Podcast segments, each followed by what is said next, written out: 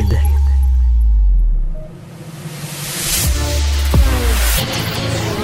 Il manie l'idée, il manie l'idée. La persuasion, le silence. Informé, informé. Cultivé, cultivé. Rigoureux, rigoureux. Pour savoir et comprendre. Mario Dumont. Bonjour, bienvenue à Cube Radio. Bonne fin euh, d'après-midi. Et coup de tonnerre dans le dossier du financement politique. C'est un bon coup. Je vais vous avouer que moi, je suis pas sûr, mais François Legault a pris les grands moyens après deux jours où les partis d'opposition l'accusaient de euh, faire payer pour aller à des rencontres où il y avait ses ministres. Il est pas faux. Les gens payent pour aller à une activité de financement où il y avait des ministres présents.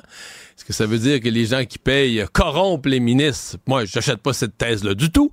Mais ça a été assez, en tout cas, pour faire euh, du remous à l'Assemblée nationale, exciter les journalistes un peu, et ça a terrorisé, semble-t-il, François Legault, qui dit que son intégrité doit être inattaquable, tant et si bien que il renonce, et il en a fait une annonce formelle ce matin, la CAQ renonce à tout financement privé, donc à tout don des particuliers euh, pour une carte de membre, euh, pour un don comme ça, euh, pour un don en campagne électorale, pour un billet pour venir à un souper spaghetti, la CAC n'acceptera plus ces sommes. Donc voilà que je pense qu'il pensait mettre de la pression sur les autres partis. parce qu'il a invité les autres partis à faire de même. Ben là, les autres partis ont dit ben non.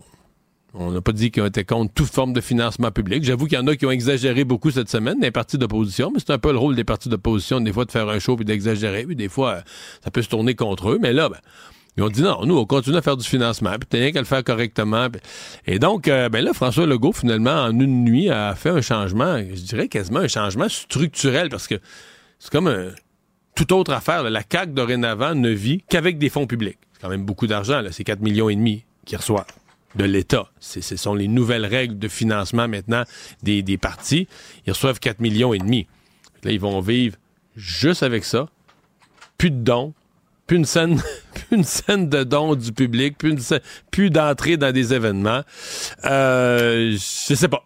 Je peux me tromper, mais j'ai l'impression que quand on va analyser cette décision dans quelques années, ça sera pas retenu comme étant la meilleure. Isabelle Maréchal. Tous les trois mois, il faut que tu arrives avec un nouveau produit. Là. Tout le temps, tout le temps, tout le temps, tout le temps. Mario Dumont. Comme on dit à Québécois que ça a fessé, là. La rencontre, Maréchal Dumont. Je sais pas comment on va y arriver. Bonjour Isabelle. Bonjour Mario. Alors j'en ai déjà parlé. Oh, mais t'es encore au salon rouge, non, au salon Papineau. Écoute, je suis pas le... Oui, je me suis dit que tu allais me trouver le nom de la salle. Je suis C'est le salon Papineau, ça? voilà, exactement. Louis-Joseph Papineau. Bravo, deux morceaux de robot. De l'Assemblée nationale, et, tu es pas là pour rien parce que tu viens de témoigner en commission parlementaire. Oui, écoute, ça a fini il y a, quelques minutes. C'est. Euh, Est-ce que c'est ta euh, première fois? Oui, c'était ma première fois que je témoignais dans cette. oui. Et sincèrement, tu vois mon mon mon, mon énergie est positive. J'ai j'ai adoré l'expérience. Sincèrement, euh, il y avait bien sûr le député euh, André Fortin, député de Pontiac, qui a présenté un projet de loi.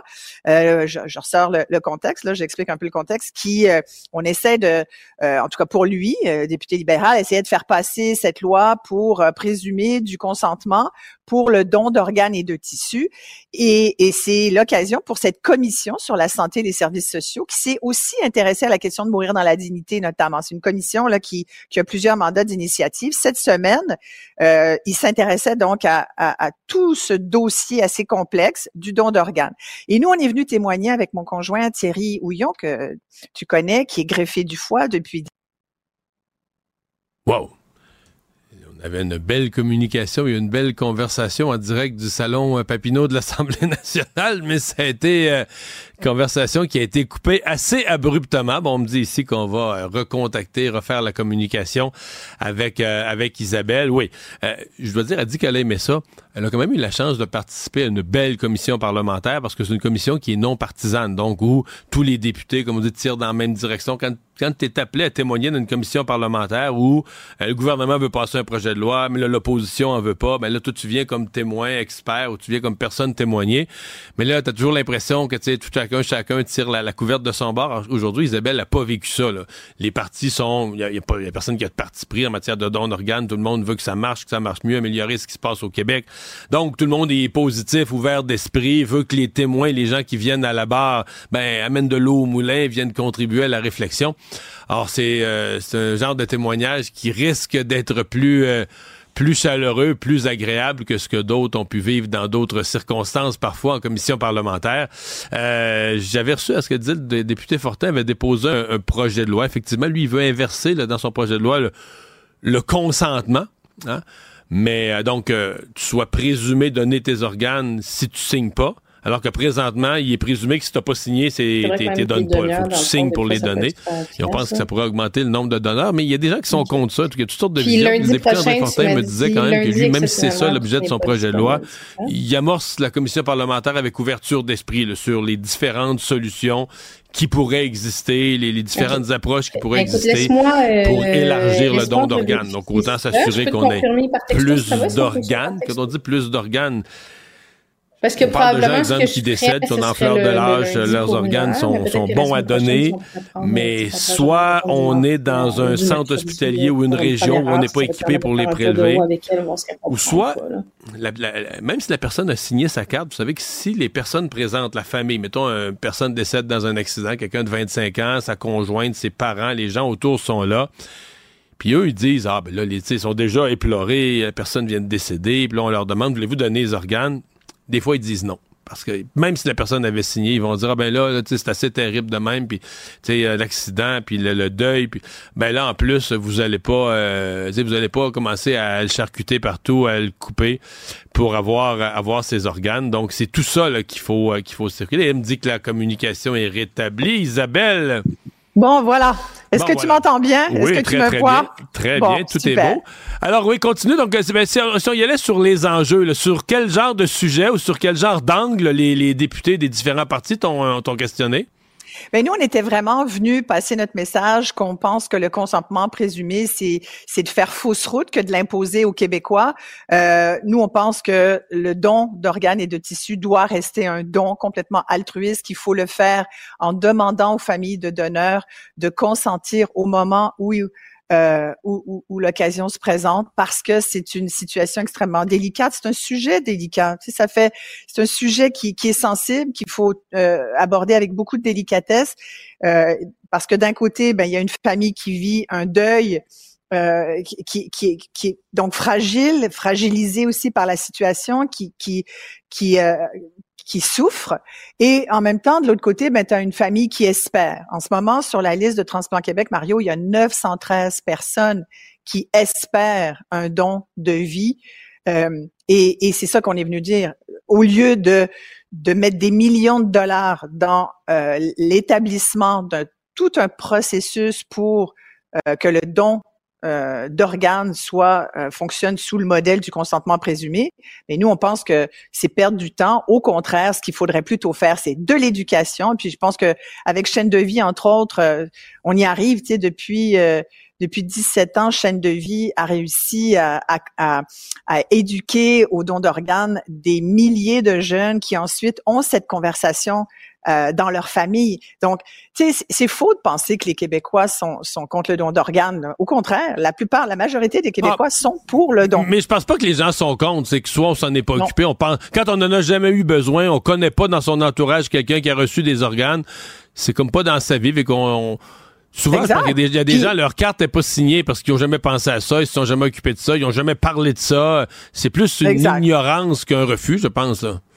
Oui, complètement. Et quand les gens se font demander, euh, effectivement, voulez-vous consentir au don d'organes de, votre défunt euh, Raison de plus, comme tu viens de le dire, signez votre carte et, euh, et, c'est tellement important et parlez-en avec votre famille parce que le fait de connaître ses dernières volontés, c'est un geste majeur. Quand la famille, si jamais ça arrive, se fait demander, est-ce que vous voulez que votre défunt soit donneur ben à ce moment-là, tout le monde est au courant et le oui est beaucoup plus facile. Tu sais, la, plupart des gens l'acceptent. C'est faux de, dire que si le Québec est en retard, ça c'est un fait, hein, par rapport aux États-Unis, par rapport aux pays européens. Le Québec, on est en queue de peloton par rapport à tout ce qui s'appelle transplantation et don d'organes.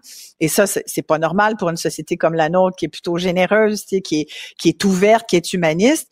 Mais notre système de transplantation, puis pour sauver les vies des gens qui sont sur la liste et qui attendent une grève, euh, ce système-là est, est hmm. inefficace. Et c'est là où il faut mettre l'argent plutôt que d'installer un consentement présumé. Surtout qu'en partant, on est-tu d'accord que consentement présumé, c'est comme quelque chose qui n'existe pas? Si, tu peux pas présumer du consentement de quelqu'un. Il faut que tu lui demandes. Il y a quelque chose là-dedans qui est. Mais, mais c'était une, commission intéressante parce que ça donne l'occasion. Moi, je trouvais que c'est un processus démocratique vraiment chouette. Toi, tu as vécu ça pendant des années, là? Alors. Oui, mais je disais pendant qu'on était, pendant qu'on était, on était déconnectés, j'expliquais quand même aux gens que je devinais que tu avais vécu une commission qui est quand même très positive dans le sens qu'il n'y a aucune partisanerie. C'est pas comme un projet de loi qu'un ministre veut passer, mais que l'opposition idéologiquement en veut pas. Puis là, toi, tu viens témoigner, puis là, t'es comme pogné entre l'arbre et l'écorce, et tout amène ton expertise. Mais là, tu là, t'es dans une commission, dans le fond, où les députés sont ouverts d'esprit, veulent entendre, explorent des pistes. Il euh, n'y a pas vraiment quelqu'un qui a une position partisane. Le député euh, Fortin s'est occupé de ça, mais y a pas, je pense pas que les partis ont idéologiquement une position partisane sur le don d'organes. Donc, je dirais que t'as à une commission, une commission où le Parlement est à son meilleur, là, donc c'est sûrement agréable pour toi de l'avoir vécu, mais j'allais dire, au-delà de ça, est-ce que tu as senti que tu, participais à un processus qui allait aboutir? Parce que ces mandats d'initiative, pour en avoir vu plusieurs passer à l'Assemblée, malheureusement, il y en a qui font patate. Les députés, sur le coup, sont bien intentionnés, font un rapport, mais ça reste une tablette. Écoute, je l'espère profondément. Ouais, mais t'as senti, as senti une hein. énergie, une volonté d'agir? Moi, j'ai senti qu'il y avait quelque chose là. J'ai senti une volonté de la part de tout le monde qui était présent. Et ce que j'ai trouvé très encourageant, c'est que tu vois, ils ont conclu, puis c'est public là. Euh, les gens pouvaient suivre ça euh, en direct. Et ils peuvent aussi le suivre en différé, hein, d'ailleurs. Et, et, à la fin, la conclusion, ça a été, entre autres, le député Vincent Marissal a dit, ben moi, j'ai besoin de, de, pousser plus loin pour me faire une tête parce que j'ai besoin de réfléchir encore. Et la plupart disaient, on a appris beaucoup de choses depuis les trois dernières journées au cours de cette commission, beaucoup de choses qu'on savait pas. Fait que tu vois, on est venu finalement les éduquer un petit peu. est-ce que cet effort-là, des... Eh, est-ce qu'il y en avait beaucoup des greffés comme Thierry? Parce que fond, je regardais la liste là, des invités, puis il y avait beaucoup des organismes, là, Emma Québec, Transplant Québec les organismes du, réseau de la santé qui touchent à ça. Mais est-ce qu'il y en avait beaucoup des témoignages? Parce que c'est quand même une autre affaire tout le monde en parle, mais il n'y a pas tant que ça qui ont, qui ont vécu une greffe. Est-ce qu'il était le seul? Est-ce qu'il y en avait d'autres? Il y en avait quelques autres. Quelques autres, C'est quand même bon à entendre, là. Oui, et je pense qu'il fallait, et je pense qu'il aurait pu en avoir plus. Et tu as raison, Mario, de dire il y avait beaucoup d'organismes, beaucoup d'organisations qui, elles, ont avantage à faire valoir leurs points, tu comprends? Nous, on n'a rien à vendre, on a juste envie de dire aux gens, vous avez l'occasion de pouvoir sauver huit vies quand vous donnez vos dons, vos, organes à votre mort, puis il faudrait que tout le monde le fasse, tu sais, puis, puis, mais il faut aussi que les équipes médicales soient convaincues de ça, il faut aussi que tout le monde travaille dans cette chaîne de vie qui est, mm-hmm. qui est le don d'organes et de tissus, tu sais.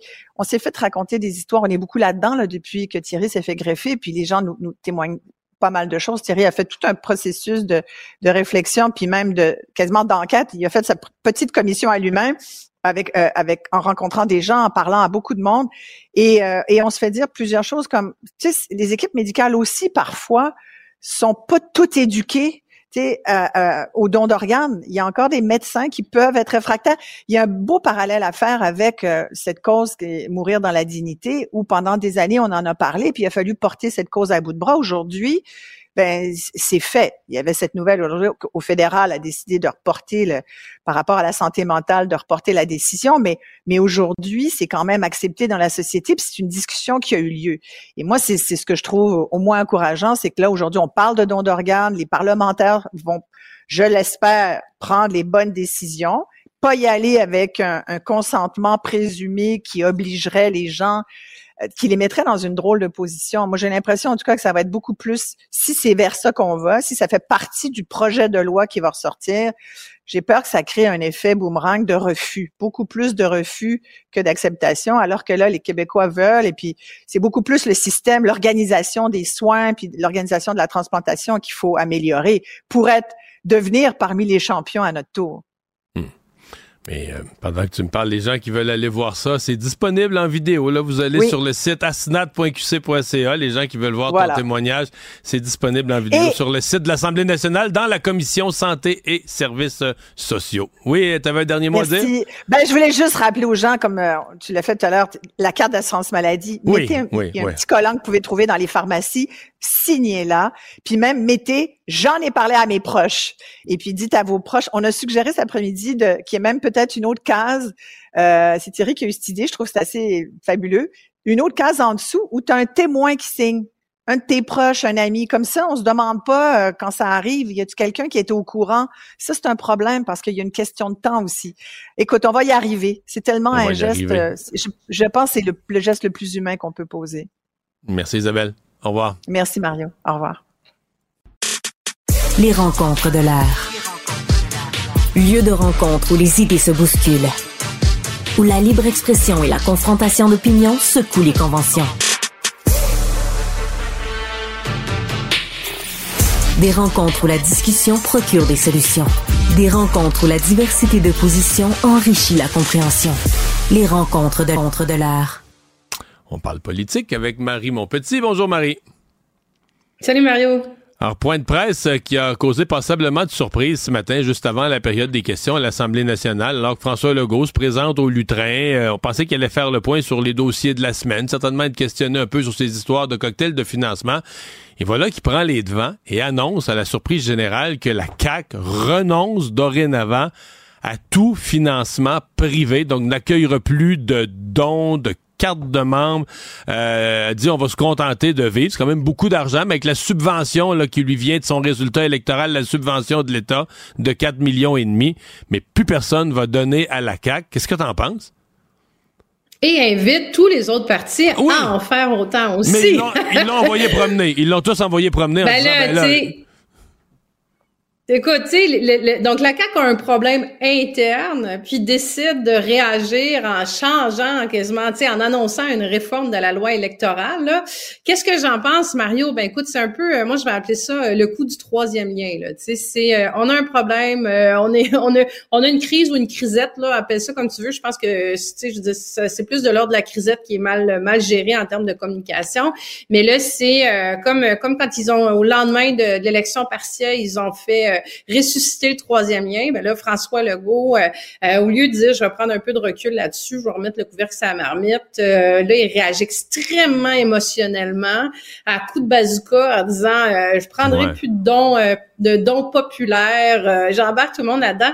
Puis il y a, tel, il y a tellement d'éléments là-dedans. Tu sais, je, le regardais. Bon, je pense que ça a roulé beaucoup dans les médias aujourd'hui. Le point de presse qu'il a fait, entre autres, la portion en anglais où, où, il dit shit. Il dit le mot shit. Puis là, tu vois là, puis là, tu vois là, il se pince les lèvres, il le regrette. Donc c'est le, côté émotionnel là, qui parle. On n'est plus dans du dans du rationnel du tout. Euh, c'est très sanguin, c'est très. Donc ça, ça sent encore la décision de coin de table, de, de, de, tu sais, de, de, on surréagit, on est un peu en panique. Euh. Mais Marie, c'est, je t'entends bien, là.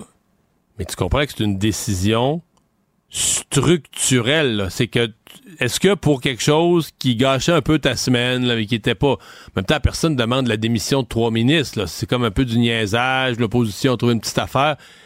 Mais là, tu comprends, ne plus accueillir de dons, c'est un changement structurel à, la limite qui va changer la vie de la CAQ pour les prochaines années, la prochaine élection, la prochaine décennie. Est-ce que tu prends une décision comme ça qui change tout ton avenir dans une nuit, un caucus où le monde est en panique? Je, je, t'avoue que je comprends plus. Je t'avoue que je comprends non, plus. Non, mais c'est pour ça que je dis c'est pas rationnel parce que tu sais pour avoir discuté à droite à gauche avec euh, des gens une, une, fois que tu l'as dit au micro là t'es pogné avec ça pour l'éternité là c'est dur à dédier. Mais t'es avec ça pour l'éternité, mais encore faut-il que ça se mette en place parce que, tu sais, on s'entend qu'il a pas parlé nuit avec le DGEQ, avec des avocats. Légalement, est-ce que ça tient la route parce que c'est le droit d'association, le droit de financement populaire, tu sais. Là, il y a plein, il y a plein d'éléments qui vont probablement se mettre le chemin. Est-ce qu'il va vraiment se lancer dans cette, dans cette grande réforme-là? Donc là, ça veut dire que. Il l'a promis solennellement. nous n'accepterons plus, je j'ai plus les mots, là. La CAQ n'acceptera plus de dons privés. Qu'est-ce que c'est ça? Mais ben, moi, j'ai l'impression c'est un truc un peu temporaire parce qu'il voit, il voit bien que les autres partis embarquent. Il peut pas faire ça unilatéralement seul. Euh, comme je te dis, je pense légalement, il y a vraiment comme des, des c'est pas clair que ça peut se faire ou pas. Mais en même temps, en s'embarquant là-dedans, tu sais, oui, il nous avait promis euh, presque solennellement la semaine passée aussi qu'il y aurait plus de distraction à la CAQ, ce serait discipline, cohésion, euh, qu'on serait sur les enjeux de la société, le coût de la vie, l'inflation, la crise de l'habitation. Donc là, il vient de se rajouter quelque chose à son propre agenda parce que là, ça veut dire changer la loi électorale. Donc, il vient de changer son propre menu législatif alors qu'il est dans des grandes réformes sur plein de dossiers. Mais... Comment tu peux réussir à te nuire encore plus qu'il l'avait fait? sais, L'enjeu, il est là depuis le début. Pourquoi il descend dans les, dans, les, dans les sondages, Mario? C'est justement parce que c'est cette espèce d'impression d'improvisation constante. Là. Mais Marie, tu me parles de distraction. Je te donne ma lecture. Aujourd'hui, la grosse nouvelle. Je suis peut-être biaisé, moi je suis très d'accord avec ça. Je pense que ça doit être fait. je serais probablement allé encore plus loin, moi, que le ministre Boulay. Mais la réforme de la construction. moi, si je suis stratège de la CAQ aujourd'hui, je me dis ça, c'est ça la nouvelle. On lance ça, une grosse affaire, construire plus, plus vite, moins cher. Euh, à la limite, les syndicats nous tiendront tête. On va leur tenir tête, puis c'est ça. Puis moi, si je suis François Legault aujourd'hui, je me mets un casque de construction, je vais sur un chantier avec Jean Boulet, puis je fais un show sur la construction. Ça, c'est l'inverse de la distraction. C'est de dire, ça, c'est notre message économique, notre message habitation, logement, euh, finances publiques, réduire les coûts de construction. C'est la place de ça. On laisse aller Jean Boulet tout seul à 13h avec sa petite annonce pout-pout sur la construction. Puis, François Legault, entre toi et moi, fait une conférence de presse pour dire je prendrai plus de financement politique à 10h moins quart. Fait qu'on s'entend qu'il vole le show pas rien qu'à moitié. C'est lui la distraction, là. La, dans la journée d'aujourd'hui, si tu me demandes à moi, je te dis, la nouvelle, c'est la construction. La distraction, c'est la patente de François Legault.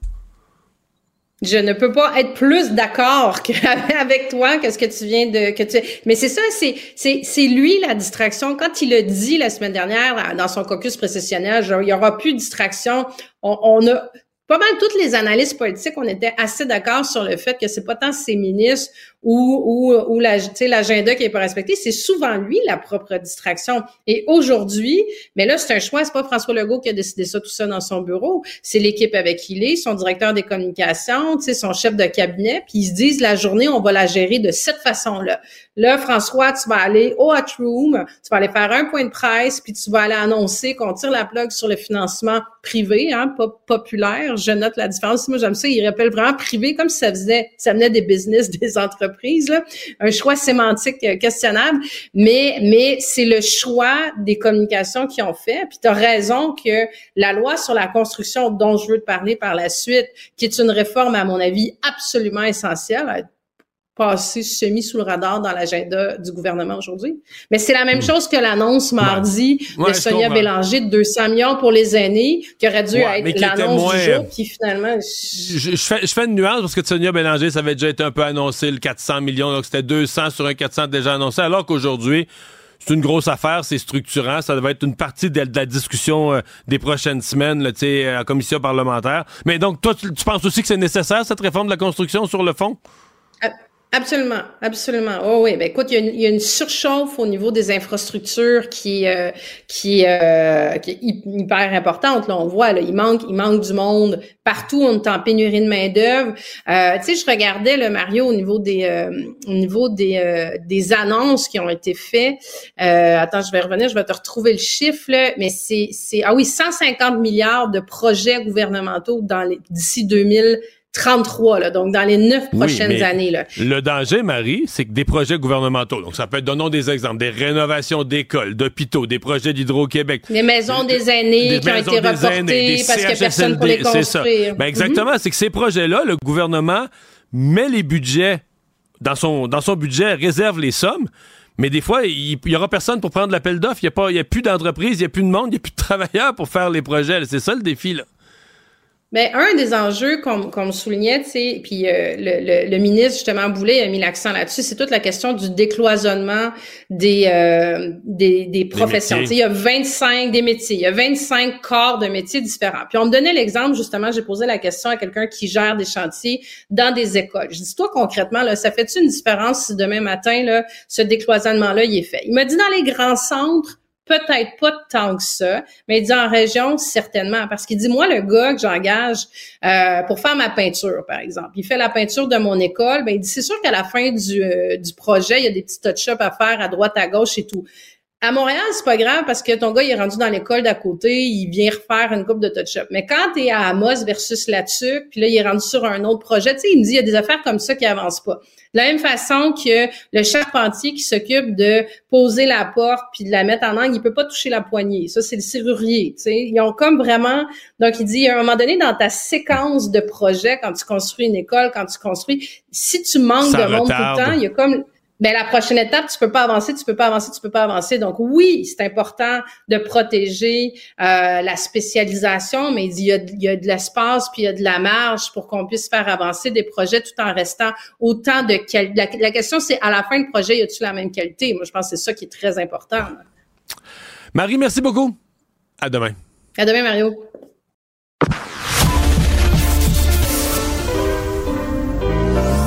Maître vulgarisateur il explique et communique l'inexplicable. Mario Dumont. De la musique aux oreilles. C'est euh, un changement qui est important, une réforme euh, qui était annoncée par la première ministre de l'Alberta, Danielle Smith. Euh, toute la gestion des dossiers de changement de sexe, tout ce qui concerne les transgenres, les jeunes qui veulent changer de sexe. On vient de, d'encadrer, en fait, de fixer de nouvelles règles, à la fois pour le médical, à la fois pour ce qui se passe à l'école quand il s'agit juste de, de, changer de nom ou de pronom là, pour euh, nommer euh, le jeune. Euh, Frédéric Boily, professeur au campus Saint-Jean de l'Université de l'Alberta, est avec nous. Professeur Boily, bonjour. Bonjour. C'était une promesse de Mme Smith, là. Oui, on s'y attendait. Euh, et surtout à partir du moment où le Nouveau-Brunswick et la Saskatchewan avaient avancé aussi avec euh, des changements politiques et une loi du côté de la Saskatchewan euh, pour essayer d'encadrer toute la procédure de changement de nom ou de pronom. il fallait s'attendre à ce que ça déborde du côté de l'Alberta et qu'en Alberta aussi, on légifère dans cette dans cette direction. Quoique, juste une petite précision avec Madame Smith, c'est pas clair, elle, qu'elle est vraiment à l'aise sur ce terrain-là. Euh, c'est plutôt une libertarienne euh, qui s'occupe, disons, de, des, questions autour de l'État, mais en même temps, à l'intérieur de son caucus, il y en a qui sont très sensibles à cette question-là, hmm. et à l'intérieur, évidemment, de toute la grande famille conservatrice, ces questions-là sont très sensibles. Mais en même temps, euh, quand on écoute le discours très, très négatif par rapport à tout ça de certains conservateurs, on pourrait penser qu'en lisant le projet de loi, ça va être quasiment interdit ou placé. Or, finalement, on encadre euh, les, personnes qui veulent changer de sexe, c'est tout à fait possible. Bon, pas pour des mineurs, les, chirurgies, mais en même temps, à d'autres endroits où on se dit plus ouvert, c'est de toute façon ce que les médecins font. Euh, c'est la, la règle qui semble généralement suivie par les médecins. En d'autres termes, euh, à part que pour avertir les parents là, en cas d'un changement de, de prénom à l'école, sur le reste, c'est comme si c'est pas une si grosse révolution dans le contenu que l'impression dans le discours, là, anti-woke, tout ça, t'as l'impression qu'on changerait tout, tout, tout, là c'est vrai qu'il y a, cette, euh, il y a cet aspect-là aussi, parce qu'on se retrouve évidemment dans une bataille politique entre la gauche et la droite, et je vous dirais, euh, et en Alberta, mais pas simplement en Alberta. Puis en Alberta, ça fait longtemps qu'on discute de ces questions-là. Hein. Je vous dirais que ça fait longtemps, presque une décennie.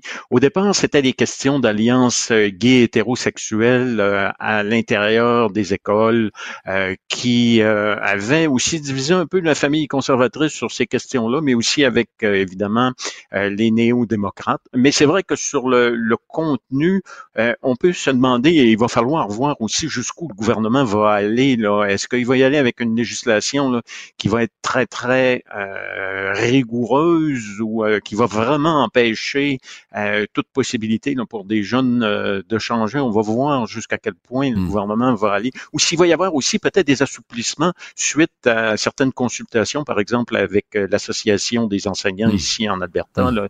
l'ATA. Donc, je pense qu'il y a une marge de manœuvre, mais euh, euh, autre élément aussi qu'il faut prendre en considération, c'est annoncé au moment où les néo-démocrates euh, vont se chercher un nouveau chef. Rachel Notley a annoncé il y a deux semaines maintenant qu'elle quittait la direction du parti. Donc, il y a comme un peu un vide aussi au niveau de l'opposition. je pense que du côté de euh, Daniel Smith, on veut peut-être profiter de ce moment-là où les néo-démocrates vont être à la recherche d'un nouveau euh, chef pour avancer dans cette direction. Euh, parler. C'est toujours une, une, tension à l'intérieur du Parti conservateur. Euh, toujours ces deux ailes un peu entre. Bon, Madame Smith, vous nous dites, est plus du côté libertarien, donc des gens qui sont vraiment dans le vivre et laisser vivre, puis que l'État débarque de nos vies. Dans lequel cas, ben là, veut dire, euh, commencer à encadrer de façon pointue ce qui se passe dans, dans une famille ou dans la chambre à coucher ou dans le changement de sexe, c'est moins philosophiquement important. Alors que dans le même parti, tu as des gens qui sont conservateurs parce qu'ils sont religieux. Et eux, lorsqu'il est question de mœurs ou de questions de, de, ce genre-là, ils sont pas libertariens du tout. Ils veulent que l'État encadre, fixe des règles, euh, fasse quasiment fasse appliquer la, la, la Bible dans les lois de l'État. Là. Euh, ouais, presque jusque-là, ça veut dire qu'il euh, y a cette tension-là, comme vous l'avez mentionné, une tension qui est structurante, qui est toujours plus ou moins présente. Euh, je dirais même depuis la pandémie, elle est encore plus présente parce qu'on ah que euh, on a vu les libertariens, là, ceux là, qui étaient vraiment contre l'imposition des règles, être encore plus, disons, contre les mesures qu'imposait le gouvernement conservateur de Jason Kenney, qui se faisait reprocher d'être peut-être un peu trop, un peu trop centralisateur euh, et de mettre en place euh, trop de règles, avec aussi ceux qui, du côté religieux, estimaient qu'il y avait euh, des mesures qui les empêchaient de s'exprimer, qui les empêchaient de se réunir. Et c'est un peu de ça dont hérite Daniel Smith. Elle en hérite aussi parce que quand elle a fait la course à la direction en 2022, à l'été 2022, elle a aussi envoyé des messages à ces gens-là comme quoi elle les écouterait. Donc là, elle est obligée de mettre ça en pratique d'une certaine façon pour garder une certaine unité à l'intérieur de son caucus, et surtout d'un caucus qui est fortement régional. Hein. Euh, à Edmonton, aucun député. À Calgary, euh, ça a été beaucoup plus difficile que prévu pour les conservateurs unis. Par conséquent, les conservateurs unis et Daniel Smith ne peuvent pas euh, se permettre de perdre des voix dans les régions rurales. Et c'est là où justement ce conservatisme religieux et social est plus fort. Vous avez parlé de Jason Kenney. Est-ce qu'il existe encore? Est-ce qu'il fait encore quelque chose? Est-ce qu'il y a encore une place publique? Est-ce qu'il pourrait ressurgir avec euh, quelque part euh, dans une vie politique future si les conservateurs euh, revenaient au pouvoir à Ottawa ou est-ce qu'il est enterré politiquement? Moi, j'ai plutôt l'impression que politiquement, il est pas mal mis des, des dommages, des dommages importants il est, plus invisible et c'est vraiment paradoxal parce que c'était l'homme fort de la droite euh, canadienne après que Stephen Harper se soit lui aussi retiré. On avait l'impression que Jason Kenney, c'était lui. Oui, oui.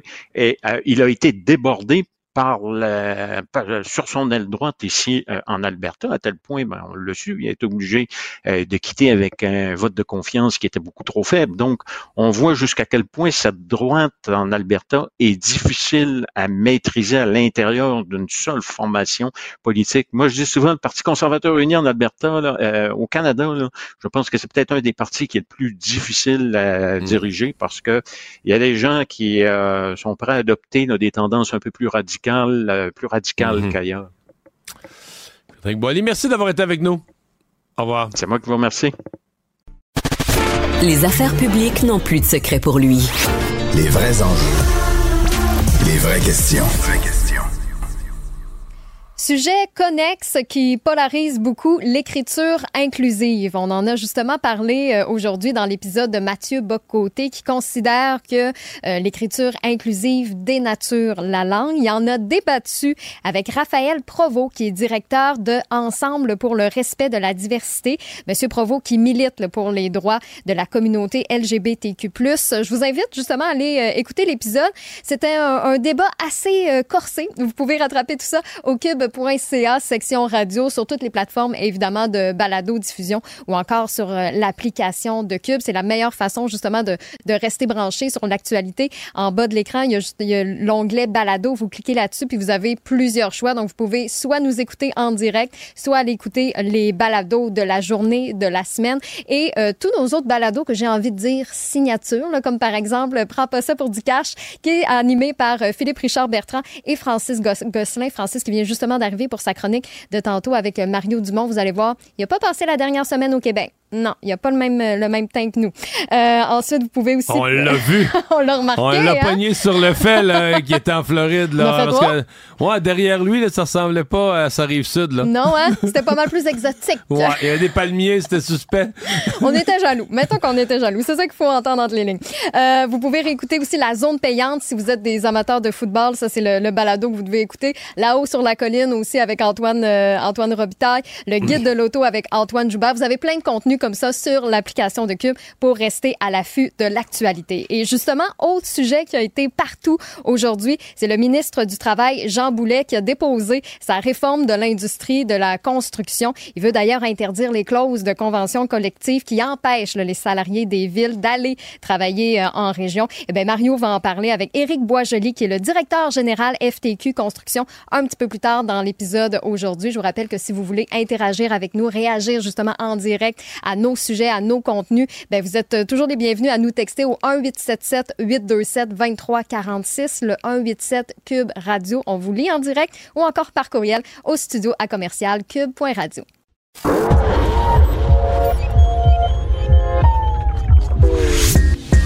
Savoir et comprendre les plus récentes nouvelles qui nous touchent.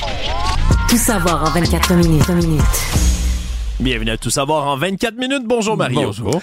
Alors qu'on pensait que peut-être qu'aujourd'hui serait la journée de la session parlementaire où on allait changer de sujet, parler de construction, de réforme, de projet de loi, ben non. On est revenu sur le sujet, première heure ce matin, du financement populaire des partis politiques et la CAQ qui est embourbée. on est revenu, on est revenu parce que le premier ministre lui-même a fait un point de presse puis il, a ben annoncé, il a annoncé une bombe. Oui, il a dit que la CAQ pour l'avenir approché, va renoncer à tout financement populaire, donc tout financement qui ne vient pas là, des poches de l'État, comme c'est le cas pour à peu près tous les partis politiques. Plus de dons, plus de souper, cocktail, déjeuner au bin, plus de cartes de membre. Ben en fait, il dit qu'il va y avoir de tout ça, là, des soupers, cocktails, ici et ça, puis ça va être l'occasion de rencontrer des ministres. Mais là, ça va être correct parce que ça va être gratuit. ça va être gratuit.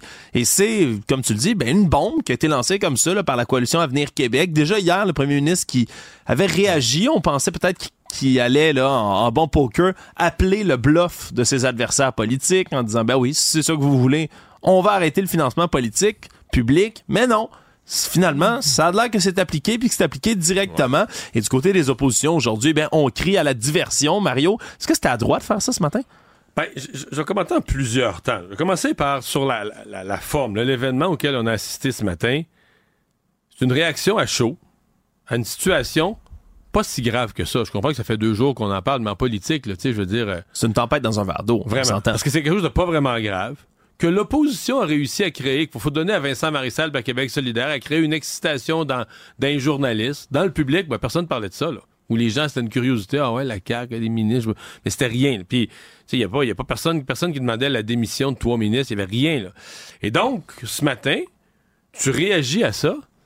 Mais là, excuse-moi, c'est ce que j'appelle, moi, en, langage politique, une décision structurelle. En d'autres termes, pour des années à venir, ton parti politique n'est plus le même, il recueillera plus de fonds, euh, pourra plus avoir l'occasion parce que chez ils disent qu'ils vont faire des soupers pareils, mais c'est pas vrai. Il reste les, ces, levées de fonds là. Moi, je faisais mon souper annuel de mes militants dans le comté. Les gens payaient. Mais j'avais 250 personnes. C'était la réunion dans l'année où il y avait le plus d'adéquistes de, de, mon parti dans la même salle. C'est important. C'était crucial. c'est que tu vois ton monde, tu leur parles. Je faisais le tour des tables, je leur serrais la main. Donc oui, on ramassait des fonds. À un moment donné, l'argent, il n'y a pas juste ça. Oui, faut, les, les, gens sont pas fous, ils savent. Faire une campagne électorale, ça va prendre de l'argent, ils viennent pour ça. Mais ils viennent aussi, ils sont contents de voir leur monde, de se voir entre eux, de voir le, le député, le chef, appelle ça. Donc là, la CAQ prend une décision structurelle qui transforme le parti, transforme d'une certaine façon sa vision de la loi électorale. Ils disent, ils ont-tu décidé ça en une nuit? Pas de congrès, pas de discussion avec les membres. Oui, puis ça amène aussi à la réflexion. Est-ce que parce que c'était pas un sujet dont on parlait au moment où la coalition Avenir Québec a tenu son congrès il y a, peu de temps, c'était pas un sujet du tout. ça n'a jamais été abordé. On peut comprendre qu'ils n'en ont pas parlé. Après ça, mais là, il faut voir le résultat. Là, la CAQ devient un parti qui est à 100 pour qui va être à 100 parce que François Legault a été clair là-dessus. le seul argent qu'il va accepter, c'est la subvention du directeur général des élections. Ça, c'est la loi. depuis qu'ils ont baissé les contributions politiques à 100 pièces par personne limite, ben là, c'est sûr que les partis avaient plus d'argent. Fait qu'ils ont augmenté beaucoup la subvention. Ils ont augmenté énormément la subvention annuelle qui vient de l'État. Donc là, la subvention, c'est un montant, c'est une dizaine de millions, un peu plus, quelque chose de même. Fait que là, la CAQ ont eu 41% des votes. Fait qu'ils ont 4,7 millions par année de subventions de l'État, de subventions du directeur général des élections. Puis du côté de François Legault, on dit que c'était à peu près un million de financement populaire, si on peut utiliser ce mot-là, qui ramassait. Fait que là, ils l'ont plus, donc là, ils vont se contenter. Mais tu comprends que ça devient... Tu dis, OK, donc là, dorénavant, on a un parti politique au pouvoir au Québec qui vit 100% au crochet de l'État. Qui ramasse plus une scène par lui-même, qui vit juste avec de l'argent public. Oui. Ben, je dis pas que c'est grave, c'est ça la loi. Je dis juste excuse-moi dans mes mots, mais c'est bizarre. Ouais, puis prendre cette décision-là comme ça le matin, alors que on s'entend, la coalition Avenir Québec aurait pu mettre de l'avant, par exemple, la réforme du travail, de la construction. Ça, c'est l'autre affaire. La semaine passée, M. Legault dit, moi, je veux plus de distraction. bon. Si on est dans un monde sans distraction, je suis 1000% de ton bord. La nouvelle aujourd'hui, on va en parler dans un instant, c'est la réforme de la construction. Bon, moi, je dois dire, je suis particulièrement favorable à cette réforme-là. Je pense qu'il faut assouplir les règles de la construction. Les règles syndicales sont trop contraignantes. Euh, ça pourrait baisser les coûts de la construction, encore plus accélérer les projets. C'est tout ce qu'on a besoin dans cette période où il y a beaucoup de travaux à faire, de maisons, de logements à construire. Donc, moi, si je suis François Legault aujourd'hui, puis que je, respecte ma parole de la semaine passée que je veux pas de distraction, je me mets un casse blanc de construction sur la tête, j'en mets un à mon ministre Jean Boulet, puis on s'en va faire une conférence de presse, les deux pieds sur un chantier, tu comprends? Oui. Puis là, on annonce notre affaire, puis c'est construction, construction, construction. Oui, la coalition Avenir Québec va de l'avant. Mais là, là, dans la journée d'aujourd'hui, c'est quoi la distraction? C'est François Legault lui-même. Ben, c'est la nouvelle économique forte, c'est l'annonce sur la construction. La distraction qui est venue foquer l'annonce, excuse-moi le verbe, c'est l'affaire sur le financement politique qui n'a pas rapport. C'est une longue explication pour dire je comprends plus rien. Je comprends, je comprends plus rien. Et tout ça, tu te dis, OK, est-ce que stratégiquement, ils ont pensé que là, il allait pogner les partis d'opposition à leur jeu. les partis d'opposition ont parlé contre le financement, puis là, on va y coincer. Parce que lui a dit, moi, je renonce au financement et je demande aux partis d'opposition de faire la même chose. Mais il faut comprendre que si, si on fait ça, mais le parti au pouvoir va toujours avoir plus d'argent, oui. Plus d'argent mais, de toute façon, les autres partis ont dit, non. Ben non. Nous autres, on continue. vous autres, vous avez eu des problèmes de financement. Nous autres, on n'en a pas. Puis on, on, fait nos affaires, puis on continue. Fait que là, ça fait plout, fait que demain matin, il y a la CAC qui, a promis, qui ramasse plus d'argent, qui ramasse un million de moins. Les autres vont continuer. La, seule et unique chose, c'est que là, je pense entre autres au PQ, il y a Québec solidaire, ceux qui ont fait un spectacle avec ça cette semaine. Eux, là, il faut qu'ils soient là, plus blancs que blancs que blancs dans leurs activités. Il faut plus qu'ils parlent le mot on a invité quelqu'un, vous pourrez le rencontrer. Je sais même plus quel mot ils peuvent employer. C'est la seule chose. Ça les met dans une position extrêmement précaires sur la façon dont ils font leurs événements, parce que s'ils se font pogner, là, tu comprends, la trappe à souris va leur péter ses doigts. Mais outre ça, aujourd'hui, journée, à mon avis, journée horrible pour, euh, pour François Legault et la CAQ encore. Ouais, c'était, complexe. Puis là, je t'ai entendu parler, tu utilises un mot F pour parler de l'annonce? Ça veut dire que l'annonce, je vais répéter, on a fucké l'annonce. Ben, Sur la construction. Ben, t'es pas tout seul à avoir utilisé même des termes anglophones euh, forts pour décrire ce genre de choses-là, parce qu'au moment où M. Legault était en plus en train d'expliquer justement que son parti voulait rien qu'on aille à se reprocher, qu'elle allait couper tout ce financement populaire-là, ben, il a répondu, après ça en anglais, on peut écouter un peu sa réponse.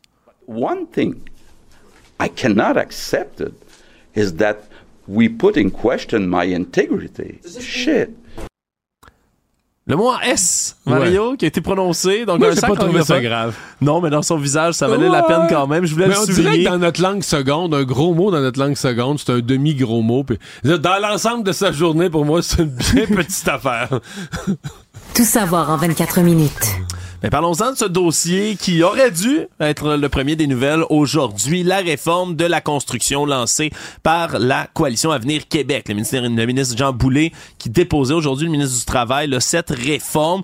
Entre autres, les principaux points, ça va modifier l'embauche régionale des travailleurs. Parce qu'en ce moment, quand tu veux embaucher dans une région, il faut que tu prennes un certain quota de travailleurs qui viennent de la région en question. Le problème, c'est quand tu t'en vas construire dans des régions très éloignées, ou encore quand tu as des projets de construction comme des futurs barrages qu'on veut faire avec Hydro-Québec, c'est parce que c'est pas une dizaine ou une quinzaine de travailleurs que ça va te prendre, c'est des centaines, des milliers.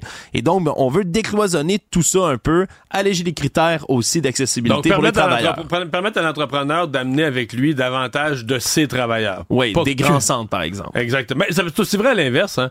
Un travailleur des régions pour venir travailler en ville aussi. C'est que les gens, les entreprises de construction peuvent traîner une plus grande partie de leur main-d'œuvre avec eux, plutôt que d'être forcé de ce qu'ils appellent de piger dans le bassin régional. Oui, parce que pour l'instant, les conventions collectives protègent les travailleurs comme ça. Tu es obligé d'aller chercher des gens dans le bassin régional.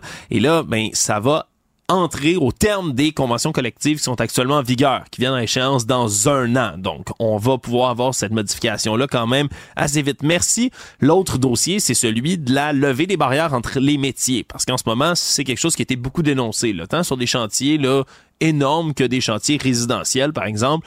Le fait que t'es tu dois attendre constamment pour un corps de métier puis un autre pour réaliser des travaux. par exemple, en ce moment, la toiture d'un triplex qui serait en train d'être faite, on pourrait la faire par un couvreur sans avoir l'aide d'un charpentier avec des conditions bien évidemment, mais les deux seront pas obligés d'être là complètement en même temps pour faire une tâche, ce qui était euh, quelque chose qui alourdissait beaucoup les chantiers. Par contre, reste qu'il y a des métiers là, très spécialisés, tuyauteur, Il y, a des métiers où tu peux pas vraiment mettre n'importe qui. Je, voyais grutier là. Opérateur de grue, ouais, mécanicien d'ascenseur aussi, tu sais, c'est le genre de, de, job que tu veux pas. peux pas dire au peintre ou au plâtrier, va donc, on va donc euh, taponner après la grue un peu, là, puis il échappe, il échappe quelque chose de 4 tonnes sur la tête des passants, là, non. Ouais, voilà, donc on a quand même une espèce de d'immunité, si on veut, sur ces rôles-là, mais c'est, euh, comme tu disais tantôt, quelque chose qui était attendu beaucoup, entre autres, par les entrepreneurs en construction. Mais il va y avoir quand même certains éléments qui vont peut-être venir plaire aux syndicats aussi, là, eux qui voulaient, par exemple, négocier des conventions collectives, des ajustements de salaire de manière rétroactive. En ce moment, c'est impossible.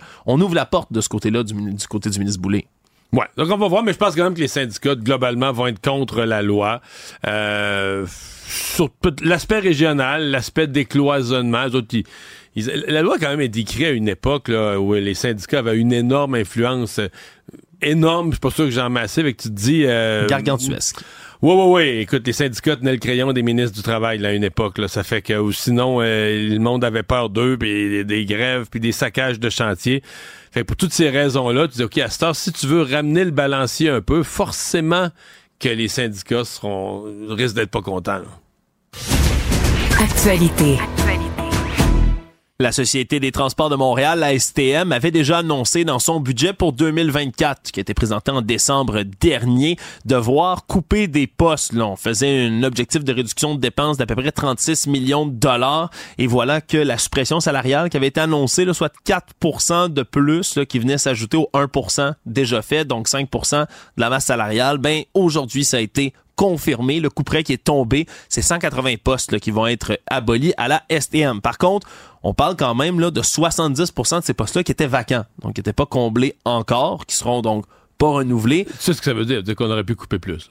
Mais bon, c'est moi qui parle, mais en même temps, euh, c'est ça. Euh, les sociétés de transport en commun font d'énormes déficits. Depuis des années, c'est des organismes qui dépensent beaucoup, qui ont tendance à faire des déficits. Puis là, ben, la situation financière précaire les force à à gérer plus serré je trouve ça malheureux pour les gens qui perdent leur emploi. C'est jamais drôle, mais en même temps, je suis obligé de dire, ben c'est ça. C'est ça, les, des sociétés publiques devenues trop bureaucratisées, trop grosses au fil des années, doivent revoir leurs dépenses. C'est ça. Des changements qui pourraient peut-être s'avérer nécessaires. Puis du côté de Marie-Claude Léonard, qui est la directrice générale de la STM, qui faisait l'annonce aujourd'hui, ben il y avait un peu de cette lucidité-là, là, si tu veux, Mario. Là. Elle dit que la c'est des suppressions qui vont pas affecter l'offre de service du tout, du moins pour cette année. Puis elle dit que là-dedans, ça va être quand même un levier pour re-questionner la manière de travailler. C'est sûr que quand, ah. quand tu te ramasses avec une plus petite équipe, tu es obligé de travailler peut-être puis te rendre compte que ben, il y a peut-être des postes qui se dédoublaient quelque part dans ton organisation. Donc, le coup est tombé à la STM. On a vu ça souvent là, dans les grosses bureaucraties, qu'on est capable de couper un certain pourcentage des emplois, puis le lendemain matin, les services sur le terrain, t'en rends pas compte pantoute. Là. Tout savoir en 24 minutes Du côté fédéral, le gouvernement de Justin Trudeau a annoncé aujourd'hui le report à 2027 de l'expansion qui était attendue de l'aide médicale à mourir pour les personnes qui souffrent de troubles mentaux. On prétexte aujourd'hui que c'est une préparation du système qui doit se faire, que les systèmes sont pas prêts. Et le ministre fédéral de la Santé, le monsieur Mark Holland, qui disait aujourd'hui que c'est ses homologues provinciaux qui lui ont demandé de reporter ça. Donc, 2027, euh, pourquoi? Ben, c'est quand même loin. Puis il y a certains sénateurs qui, il y en a qui étaient tout d'abord contre cet élargissement de l'aide médicale à mourir pour les troubles mentaux, mais il y a quand même deux autres sénateurs qui aujourd'hui ont dénoncé en disant ben c'est un jeu politique, c'est pas vraiment un report qui est lié avec le système. Euh, c'est sûr que c'est un dossier chaud. C'est sûr que c'est un dossier chaud. C'est un dossier à mon avis où il n'y a pas de consensus de société, il n'y a pas de consensus entre les médecins il y a une expertise, il y a des médecins qui disent oui, il existe des maladies mentales tellement chroniques que des gens, depuis, mettons, plus d'une décennie, mais moi, je trouve qu'on est sur un terrain. Si on n'accepte pas ce qu'on appelle le suicide assisté, on est sur un terrain qui. Autant sur le reste, là, c'était pas l'unanimité, mais tu avais un consensus social. Je trouve que quand tu arrives sur les troubles mentaux, c'est beaucoup plus euh, c'est beaucoup plus flou qu'il y, a un vrai consensus. J'entends beaucoup de gens qui sont mal à l'aise avec ça, des médecins.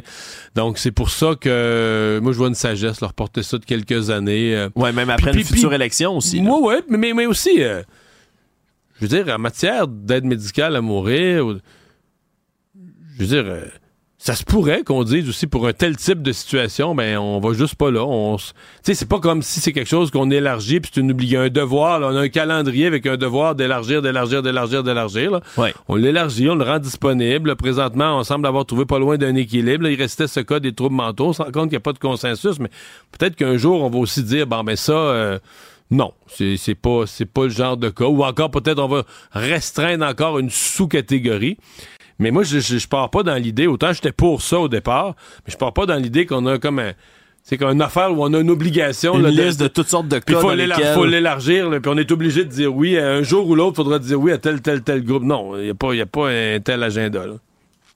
Savoir et comprendre, tout savoir en 24 minutes. Aujourd'hui, l'Association québécoise de défense des droits des personnes retraitées et pré-retraitées fait une sortie en réaction à l'annonce qui a été faite hier de Desjardins, celle de couper là, beaucoup, beaucoup, beaucoup de guichets dans les régions, particulièrement dans certains petits villages, petites villes. On va supprimer 190 centres de services d'ici les trois prochaines années. Et là, ben, du côté de cette association-là, on dénonce le fait que ben il y a beaucoup de gens, de personnes âgées qui étaient ceux qui utilisaient le plus ces guichets automatiques, les comptoirs, mais qui risquent d'en souffrir et demandent à l'institution financière québécoise de mettre l'accent sur de l'aide pour les personnes âgées, là, de mettre vraiment l'emphase, par exemple, sur le site, mais avoir des guides, des gens prêts, disposés à aider. Parce que j'ai parlé au porte-parole aujourd'hui, par une ligne téléphonique facilement accessible avec du monde à l'autre bout. Là, euh. Oui, parce qu'on on comprend des jardins de vouloir moderniser leurs services. Là. Les comptoirs caissiers l'ont dit eux-mêmes, c'est 1% des utilisateurs qui prennent non, attention. C'est 1%. Euh, des transactions. Des transactions. Puis moi, quand j'ai entendu ça sur le coup, j'ai dit, c'est vraiment pas beaucoup 1% des transactions, mais tu sais, moi, puis les chiffres, ça m'a comme resté dans la tête. Ça à un moment donné, j'ai dit, non, non, non, non. C'est sûrement plus, c'est sûrement un plus grand pourcentage des utilisateurs parce que, tu sais, entre toi et moi, là, le petit couple de personnes âgées de 80 ans, Probablement qu'ils font peu de transactions. Tu sais, dans le fond, ils sont plus sont plus sur le marché financier à transférer de l'argent d'une place puis à l'autre, puis en ramener. Non, c'est ça. Sors là de la bourse, puis ramène-le ici, puis paye ici, puis paye ça. Ils ont pas de chèque de paye qui rentre non, tout non, non, ils n'ont pas de chèque de paye, puis ils ont pas huit enfants. Tu sais, tout ce qu'ils ont essentiellement, c'est le loyer ou quelque chose du genre. Des fois, si leur maison est payée, même pas le loyer, c'est 4,50. C'est peu de transactions, mais je veux dire, ils sont des clients. dans certains cas, ils ont eu leur argent toute leur vie à Caisse des Jardins. Ils ont fait vivre le mouvement des Jardins. Euh, mais tu sais, dans le sont deux personnes, sont deux clients sais, le couple, avec un très petit nombre de transactions. Fait qu'un pour cent des transactions, c'est plus qu'on pense. C'est ça. Probablement que ça représente un plus grand pourcentage des clients parce que les clients qui font beaucoup, beaucoup de transactions, c'est sûr qu'eux sont en ligne. Tu sais, de nos jours, tu fais ça avec ton sel, quelqu'un qui fait plusieurs transactions par jour, tout ça, il va pas au comptoir. Oui, puis moins de gens vont au guichet parce que l'argent comptant aussi, c'est quelque chose qu'on utilise de moins en moins. Mais reste qu'il y a des gens qui l'utilisent encore, puis c'est la même chose avec les guichets, c'est la même chose avec certaines personnes. Donc, c'est quand même un bémol intéressant qui a été fait aujourd'hui. Moi, j'ai un oncle qui est décédé il y a, pas si longtemps, quelques années, puis j'ai réalisé au décès qu'il n'y avait pas de carte de crédit. et ça existe encore. Fonctionnait avec de l'argent comptant, un petit peu de carte de guichet au besoin, il avait sa carte de guichet au besoin qui son NIP. Puis il faisait ses petites. Il, vivait seul, puis il vivait avec ça, il s'arrangeait, il payait toutes ses affaires avec ça, des chèques, son loyer, des chèques. Je vais te le dire, moi aussi, mhm. euh, qui utilise encore beaucoup, beaucoup, beaucoup l'argent comptant, puis refuse d'utiliser les autres moyens de paiement en ligne, les mouvements complotistes, Mario. C'est quelque chose, puis je, je, je blague pas, puis ben j'ai moi-même accès à plusieurs forums de conspirationnistes, complotistes, mouvements comme ça au Québec, qui eux, ben, ne font pas confiance au système bancaire du tout, du tout. Parce qu'ils sont dans le sont dans le bag, là, sont dans le système. Là. Ouais, et pensent que sincèrement, la disparition de l'argent comptant, c'est une des dernières libertés qu'on enlève au peuple et ils vont continuer à utiliser de l'argent comptant jusqu'à ce qu'on l'abolisse ou la fasse disparaître ou quoi que ce soit. Mais c'est une réelle crainte dans une partie de la population, Mario, de voir disparaître l'argent comptant. Donc, je pense que dans ces pourcentages-là, il y a peut-être des gens aussi qu'on soupçonne moins, qui sont peut-être pas aussi vieux qu'une frange d'aînés de la population, mais qui utilisent encore le comptant pour presque tout. Tout savoir en 24 minutes dans affaires judiciaires. Une histoire euh, sordide est ressortie aujourd'hui au Palais de justice de Montréal lors de la comparution de Akong Yves Fonba, un vendeur de crack qui serait allé tuer le père d'un de ses clients à coups de bâton de baseball dans son salon en septembre 2021. Vraiment une histoire sordide alors que M. Fonba, lui, a plaidé non coupable aujourd'hui à des accusations de meurtre au premier degré d'un homme de 75 ans. J'explique l'histoire. C'est l'accusé, lui, dans cette histoire-là, est un vendeur de crack. Et un de ses clients, M. Kenneth Riches, ben, a des problèmes avec lui. Il y a eu beaucoup de genre il paye pas, c'est souvent ben, ça. Genre il paye pas, puis pire, il est allé voler la télévision de son vendeur de crack, il l'a vendu 40 dollars pour après ça aller se racheter du crack avec ça, tu sais l'addiction, c'est le genre de choses que ça peut pousser à faire. Et là, ben il devait de l'argent bien sûr à son dealer. Et le dealer dans ce cas-ci monsieur Funba l'a appelé, a dit regarde, euh, tu me donnes mon argent, il a refusé, puis il l'aurait menacé en disant je vais aller chez vous, je vais te tuer, puis je vais tuer ton père. Et finalement, a décidé de mettre sa menace à exécution, est entré dans l'appartement, a trouvé son père, 75 ans, qui dormait sur le divan, et l'a sauvagement le frappé avec le bâton de baseball. Le fils, lui, était dans sa chambre en train de consommer de la drogue, justement, avec des amis, est sorti, a sorti un couteau, a réussi à faire quitter l'accusé dans cette histoire-là, en dehors de la maison, alors qu'il était en train de défoncer la porte patio du logement à coups de batte de baseball. Finalement, quelques jours plus tard, on a constaté le décès du père, malheureusement, et c'est, semble-t-il, un autre consommateur de crack qui est allé porter l'arme du crime aux policiers un mois après le meurtre. Et là, même s'il n'y a aucune trace d'ADN ou de trace d'empreinte digitale qui a été retrouvée sur le bâton, mais on a trouvé des morceaux de verre dans le bâton incrusté, évidemment, qui rappelle le fait qu'il ben, il aurait défoncé, en fait, vraiment la, ah, porte patio, par la suite.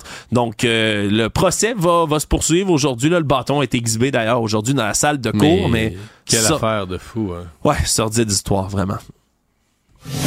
Économie.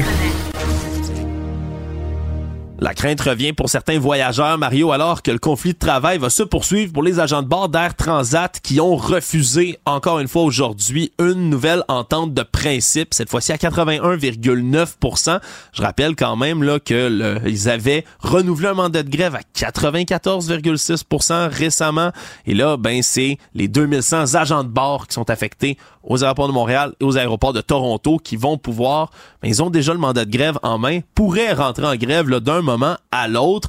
Et là, ben c'est un revers qui pourrait inquiéter certains voyageurs, Mario, qui voulaient partir dans le sud ou ailleurs pour les destinations faire par Transat très bientôt. Donc le mandat de grève, lui, est en vigueur jusqu'au 1er avril 2024. C'est 72 heures le délai que les syndiqués auront pour indiquer qu'ils veulent partir en grève d'avance. 72 heures quand tu as des billets d'avion, c'est pas beaucoup. C'est drôle parce que là, on attend les résultats de demain de la FAE dans le secteur public, mais il y a des, spécialistes en relations de travail qui disent qu'on est dans une période de l'histoire, présentement, des années, où il y a particulièrement euh, euh, fréquemment des, euh, refus. Tu sais, habituellement, là, quand les négociateurs regardaient ça, connaissaient un peu leur monde, parlaient aux chefs syndicaux, ça, ça va passer parmi nos membres. Mais il semble qu'il y a une tendance, est-ce que c'est la méfiance qui a monté, est-ce que les gens sont rendus plus exigeants? Mais les gens ont de moins en moins confiance en leurs négociateurs. Donc, il y a de plus en plus d'ententes acceptées au plus haut niveau par les gens qui ont passé des semaines à la table, puis là, ils disent, je pense qu'on a une entente satisfaisante. Ramène ça à la base et c'est euh, rejeté. Et c'est vraiment le cas dans ce cas-ci, Mario, tu fais bien de le dire. parce que, là. Ben là, il y a eu des changements à la tête même du syndicat. du côté des membres, on a changé la personne qui était à la négociation. C'est une nouvelle présidente qui vient d'arriver du côté de la SCFP, le syndicat canadien de la fonction publique, qui s'occupe de la partie d'Art Transat.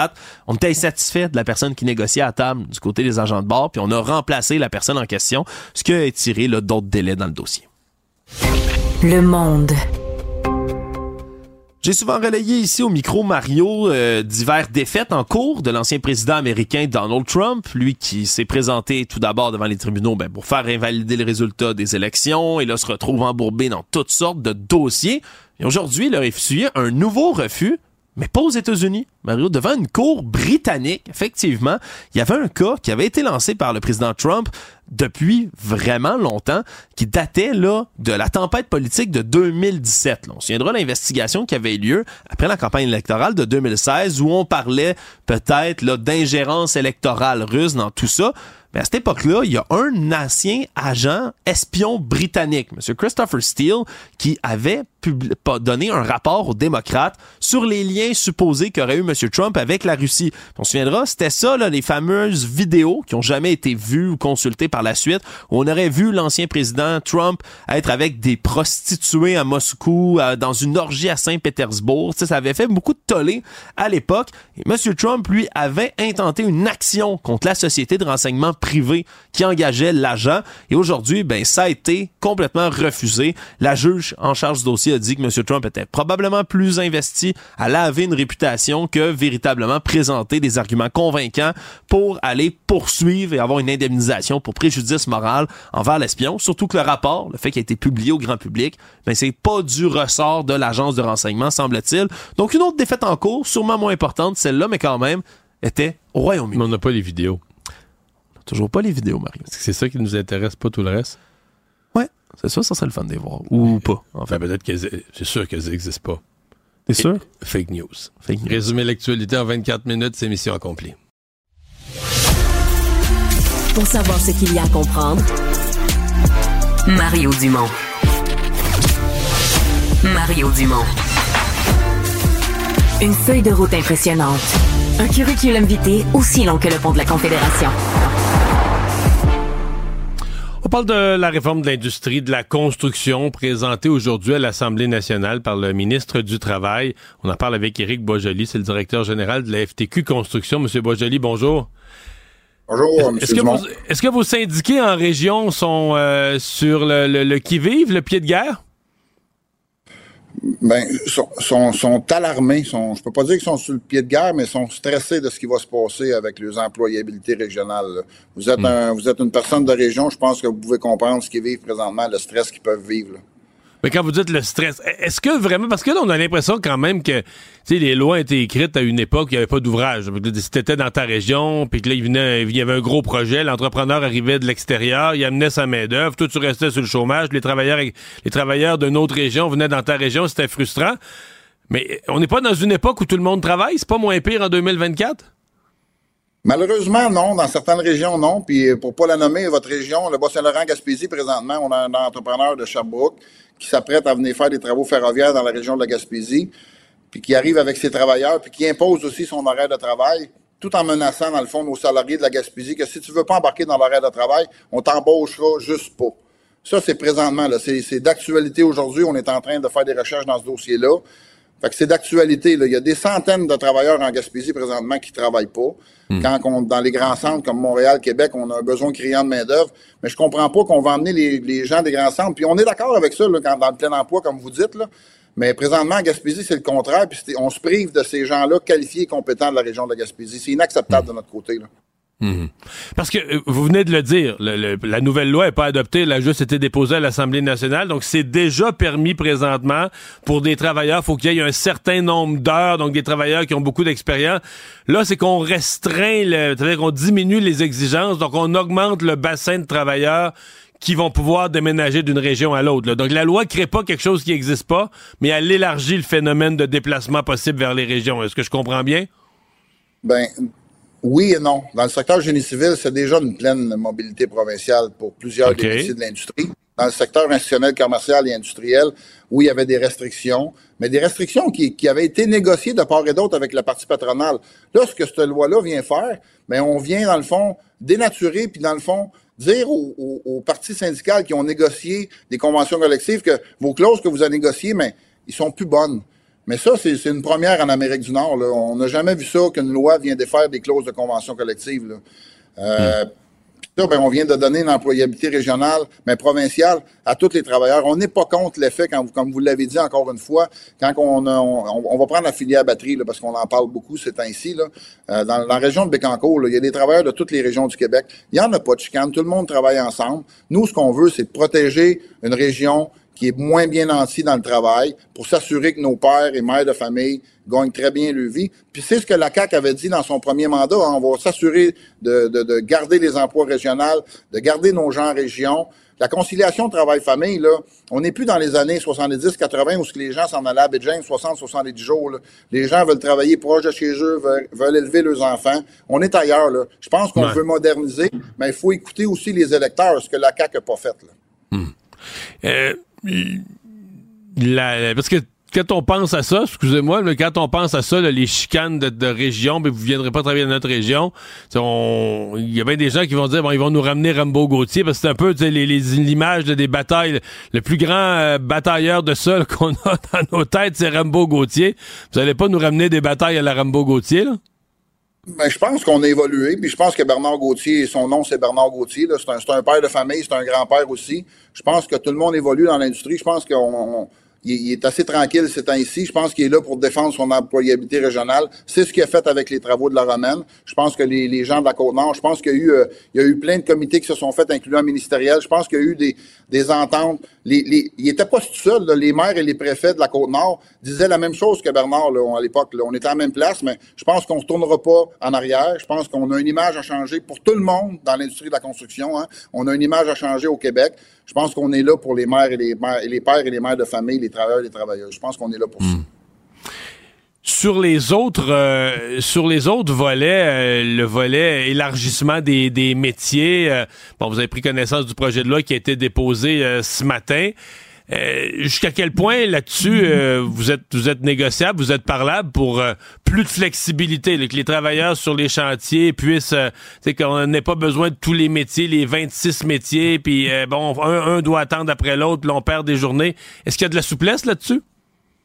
Ben écoutez, j'ai de la misère à me prononcer. C'est sûr qu'après ma barre, on a toujours été réfractaire à, dans le fond, à la polyvalence des métiers parce qu'il manque de structure, puis qui va surveiller quoi? Euh, à quelque part, il y a ça aussi. Euh, mais on, on, pose toujours la question encore aux méchants syndicats, aux méchants salariés. On a parlé cet avant-midi de ça assez euh, amplement, mais on n'a on, jamais adressé la question aux employeurs. Les employeurs sont, sont plus, dans le fond, euh, centrés sur le métier que, que, que, le salarié. Un entrepreneur peintre fait de la peinture, un entrepreneur en carrelage fait du carreleur, mais il pose pas de tapis, il pose pas de cloison posons la question aux entrepreneurs qui sont plus cloisonnés que nous, encore une fois. Puis, je pense qu'on est, on est tous capables de travailler ensemble pour s'assurer d'une meilleure coercition ces chantiers de construction.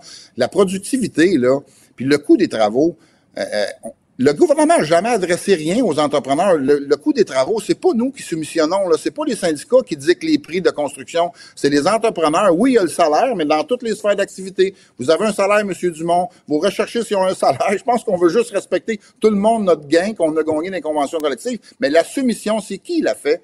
C'est l'entrepreneur. ça, on n'a pas posé la question aux entrepreneurs. La planification des travaux. On garage, on garage des travaux de gauche à droite présentement au Québec à coups de milliards pour aller chercher des votes parce que c'est bon, c'est bon, c'est bon. Mais il manque de travailleurs, on le sait. Est-ce qu'on peut commencer à planifier les travaux? Ça fait 40 ans, M. Dumont, qu'on entend parler que les écoles, il manque d'air, euh, les centres de personnes âgées, il en manque, des logements sociaux. C'est pas d'hier qu'on en parle, mais on veut tout faire en même temps. Puis en plus, on veut injecter 35 milliards dans l'Hydro-Québec. Voyons, à un moment donné, il faut être conscient que ça n'a pas de bon sens, là. Ouais, mais je pense que c'est la raison pour laquelle aussi on dit ben là il faut avoir des lois qui maximisent avec le nombre de travailleurs qu'on a, qu'on les utilise de la meilleure façon euh, possible. Monsieur Boisjoli, merci d'avoir été là. Au revoir. Merci, monsieur. Le directeur général de la FTQ Construction. Le problème n'est pas là. Francis Gosselin. Ça sonne comme une arnaque. J'ai-tu une bonne logique, moi, là? Mario Dumont. Dis pas que c'est pour faire plus d'argent. La rencontre. Gosselin. Dumont. Dumont. Bonjour Francis. Salut Mario. Alors, réforme de la construction, ça a été déposé ce matin par le ministre du Travail. Un des aspects qui va faire jaser, c'est dans les régions. C'est la, la plus grande flexibilité pour un travailleur de partir avec son équipe, sa main-d'œuvre. Et d'aller travailler dans une autre région. Effectivement, Mario. Puis tu sais, j'ai pas, euh, honnêtement, j'ai pas d'avis arrêté. Il y a sûrement euh, des gens qui voient des avantages là-dedans, puis il y en a probablement. Euh, ma seule inquiétude, ou tu sais, c'est là où il faudrait trouver des données plus probantes à ce sujet-là. Mais tu sais, dans les régions du Québec, il y a quand même des salariés de la construction. Évidemment, la population est moins nombreuse que dans les grands centres que sont Montréal, Québec ou d'autres, Gatineau, mmh. Sherbrooke, etc. et donc forcément, tu sais, des bricoleurs, des opérateurs de grues, etc. sais, certains métiers très nichés, t'en as pas mille, tu t'en as 4, 5, 6. C'est certain que si tu favorises et tu permets à des gens, des grands centres de venir occuper ces postes-là, ben forcément, tu crées à quelque sorte euh, du, du non-emploi, du chômage. Mm. Puis, c'est un peu particulier parce qu'évidemment, la CAQ, aux dernières élections, ont raflé euh, tout. Dans toutes les régions. Voilà. Fait que, tu sais, je me demande, euh, quelqu'un comme Stéphane Sainte-Croix en Gaspésie ou Yves Montigny en Côte-Nord ou Daniel Bernard en Abitibi, tu sais, leurs électeurs, là, surtout les travailleurs de la construction, là, ils doivent pas être super contents de ben, voir. Euh, les... Puis encore une fois, je veux Ça dépend des régions, hein, parce je, que. Je, prends pas de parti là, là-dedans, Il y a, des régions où, euh, régions où euh, ça construit. Là. Fait que les, les équipes de la construction sont déjà dans le plein emploi. Là où, par contre, t'as des gens qui ont pas d'ouvrage dans leur région. Puis qu'on va ramener la gang de Montréal parce que c'est plus pratique, parce que, tu sais, ils travaillent déjà avec, etc. Tu sais, l'idée initialement de cette immobilité de la main-d'œuvre en construction, c'est justement pour favoriser d'une certaine façon le développement des compétences en région. Tu sais, fait hmm. encore une fois, je, je pense pas qu'on va, euh, je pense pas que ça va anéantir tout ça, mais je me dis juste, il y a quand même à quelque part, faut faire attention parce que ça serait plate que ces régions-là, qui déjà ont certains défis, des fois démographiques, économiques, etc., se retrouvent avec plus de bricoleurs ou plus de, de, de, de grutiers parce que forcément, tous les contrats qui ont été donnés dans les cinq dernières années, ils ont été faits par de la main-d'œuvre euh, hors régionale. l'intérêt de l'employeur, puis on le comprend, c'est que lui, mettons, un gros, un gros entrepreneur en construction, lui, il a déjà son équipe, il a déjà son monde, tout ça. Fait que, tu sais, si demain matin, mettons qu'il est de Sherbrooke, là, tu lui dis, tu t'en vas travailler en Gaspésie, mais lui, son intérêt, c'est d'amener son monde. Ben il connaît ses méthodes, il connaît sa machine. Parce que s'il embauche un local, il peut être très bon, il peut être très, il peut être très moyen, puis il peut être têtu, puis il peut pas connaître le genre d'équipement. Il y a le même métier, mais il travaille pas ses mêmes, la, même marque de machine. On comprend la logique, Mario, puis je, je, ne m'y oppose pas. Je fais juste dire, je pense qu'au Québec, on a ce défi particulier. Le territoire est grand, la population est très hmm. répartie, puis il y a ce danger qu'en ouvrant trop rapidement, puis trop vastement la mobilité de la main-d'œuvre dans ces métiers-là très spécialisés. Tu sais, puis juste un autre élément là, qui m'a sauté aux yeux, parce que je m'intéresse beaucoup à, cette histoire-là. Mario, c'est une industrie qui, me fascine euh, particulièrement. Mais euh, tu sais, le travailleur moyen de la construction au Québec, il travaille un peu plus de 1000 heures par année. Fait que oui, dans certains jobs, les, surtout pour les compagnons, les salaires sont bons, là, 40, 45 dollars de l'heure. S'ils travaillaient à temps plein, ça serait des salaires pas loin de 100 000 Mais à la fin de l'année, en moyenne, un travail de la construction, 1000 heures. 1062 heures. Mais ça veut dire qu'à 40 heures par semaine, mettons, c'est 25 semaines. Ouais. Parce qu'il arrête l'hiver, euh, l'été, l'été, il y a deux semaines puis parce que la nature de la job, à part euh, si t'es sur le chantier de la romaine pendant 20 ans, là, mais la nature de la job, c'est que tu fais un building pendant 18 mois, puis après ça, il y a plus de building pendant 6 mois, puis là, t'en as fait un autre, ou, tu fais une coupe de maison, là, il y a plus de maison. Tu sais, c'est, par, par, définition, la nature de la job, elle est, elle est un peu euh, partiel temporaire. Tu fait, fait qu'il y a des gens qui travaillent, puis évidemment la question de la, de la polyvalence, qui est l'autre gros morceau du projet de loi. Euh, je pense que ce qu'on espère peut-être faire, c'est que ces gens-là qui, qui tombaient un peu en chômage ou en non-emploi, ben ils puissent un peu compléter à faire quelques heures de plus avec une job connexe à la leur. Mais encore une fois, je, pense que c'est des indicateurs qu'il va falloir continuer de regarder très attentivement au Québec parce que là, on apporte de la nouvelle main d'œuvre au, au, marché là avec les AEP, avec l'ouverture des bassins. Mais ultimement, si à la fin ça fait baisser ça à 1000 heures à 900 heures puis à 800 heures, on n'est pas gagnant. c'est vraiment tout ça là, que M. Mm. Boulet va, devoir euh, veiller, puis la CCQ, puis tous les acteurs, évidemment. Euh, je pense que le projet de loi, en tout cas, encore une fois, si je peux, on en a parlé plusieurs fois déjà, mais c'est vraiment un projet qui va faire beaucoup plaisir beaucoup plus aux employeurs qu'aux syndicats. Là, dans, dans, le, mais, mais moi, le split, là, quand, je regarde employeurs-syndicats, j'essaie de me retirer de ces deux groupes-là, mm-hmm. puis de me dire qu'est-ce qui fait plaisir euh, au, petit couple qui veut se faire construire une maison. Qu'est-ce qui me fait plaisir à moi, à moi, à Bibi, contribuable qui veut faire rénover ses écoles, ses hôpitaux? C'est ça la question que j'essaie de me poser.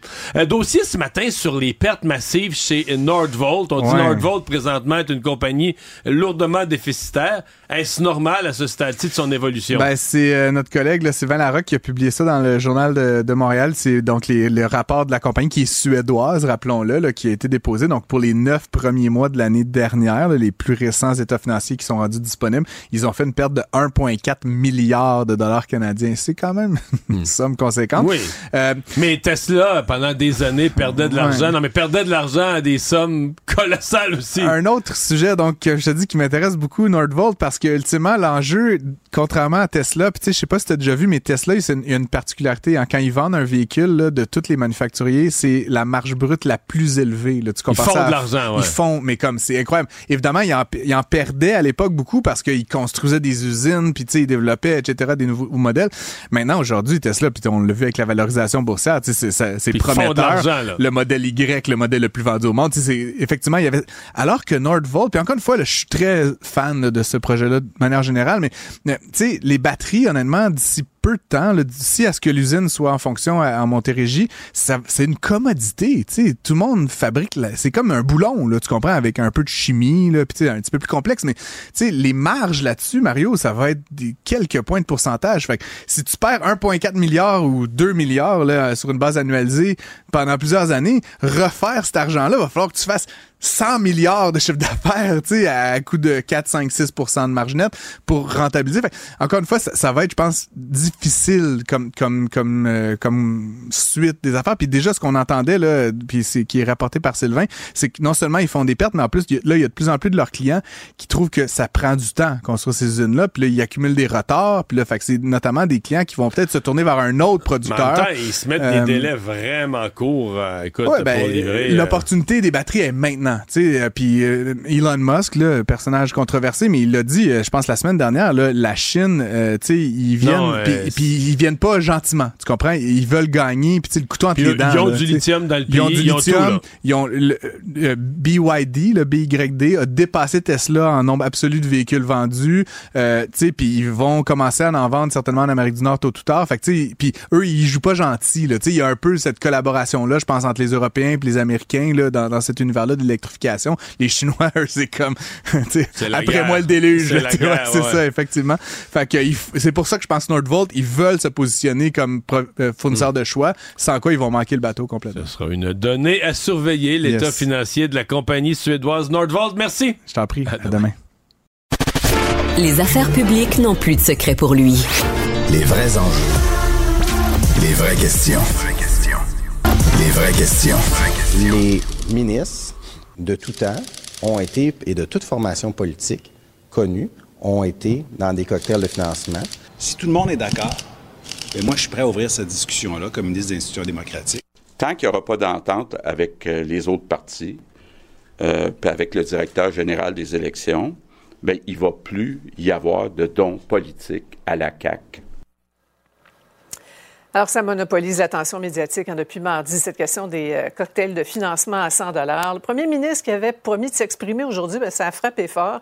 La CAQ fait carrément une croix sur le financement populaire. Nos analystes sont là, Paul, euh, Mario et Emmanuel. Bonsoir à vous trois. Bonsoir, Sophie.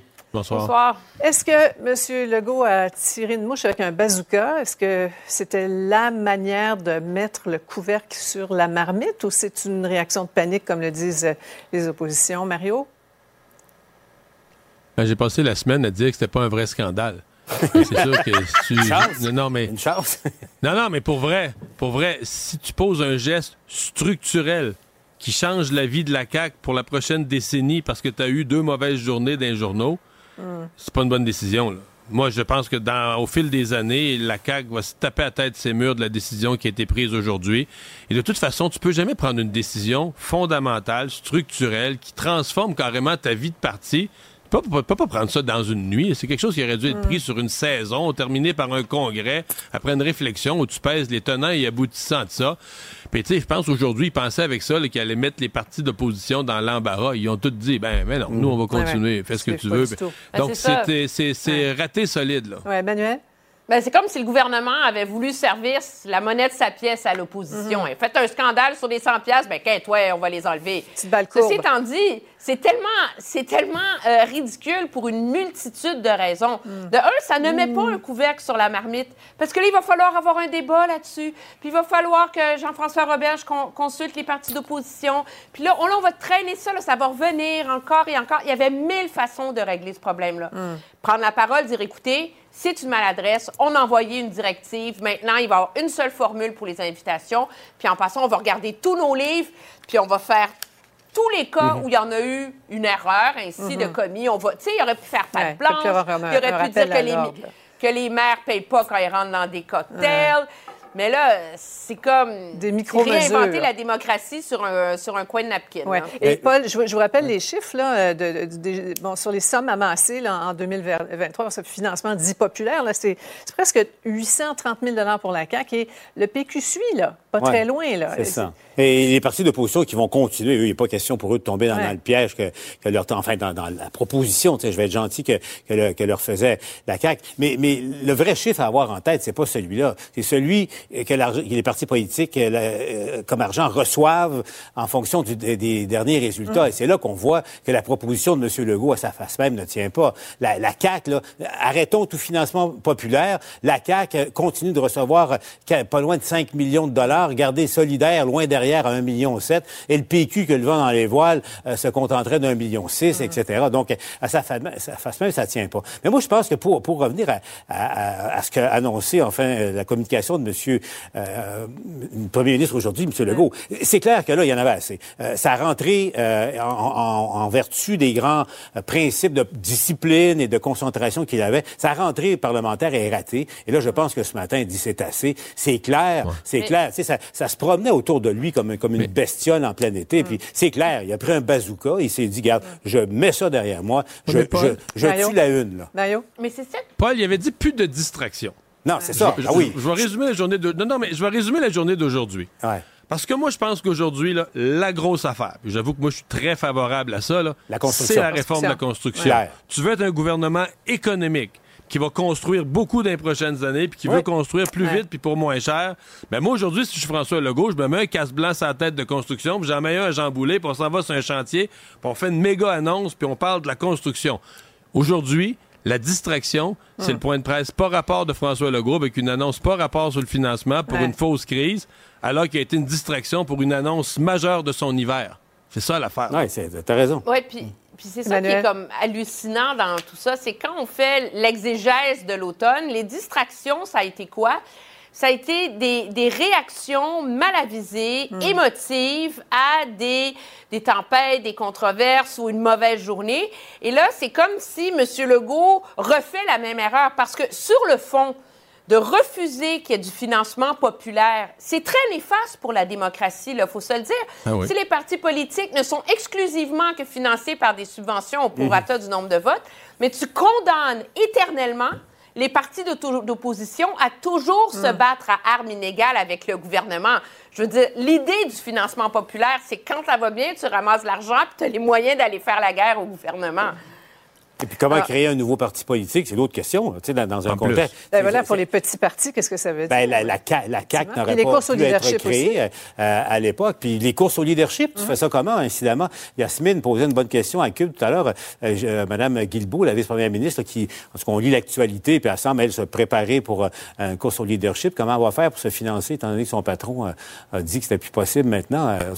de belles questions, hein? Oui, tout à fait. Et on va mettre notre casque de construction euh, blanc euh, après la pause. Euh, et aussi, dans un moment, on va parler des clauses d'amnistie qui, qui font énormément réagir dans le milieu de l'éducation. Ministre Drainville qui plaide pour que les dossiers disciplinaires des enseignants les suivent tout au long Pour savoir ce qu'il y a à comprendre, Mario Dumont.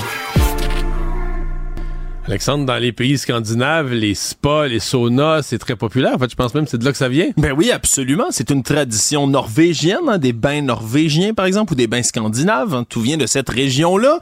Des fois, tu sais, l'eau, l'eau est froide pas mal aussi, particulièrement en ce moment, c'est temps-ci de l'année dans le fjord d'Oslo, hein, la capitale de la Norvège, euh, parce que c'est une ville qui est sur le bord de la mer, mais la mer Baltique, là, puis la mer du Nord, c'est froid en petit pêché à ce temps-ci de l'année, puis un peu tout le temps.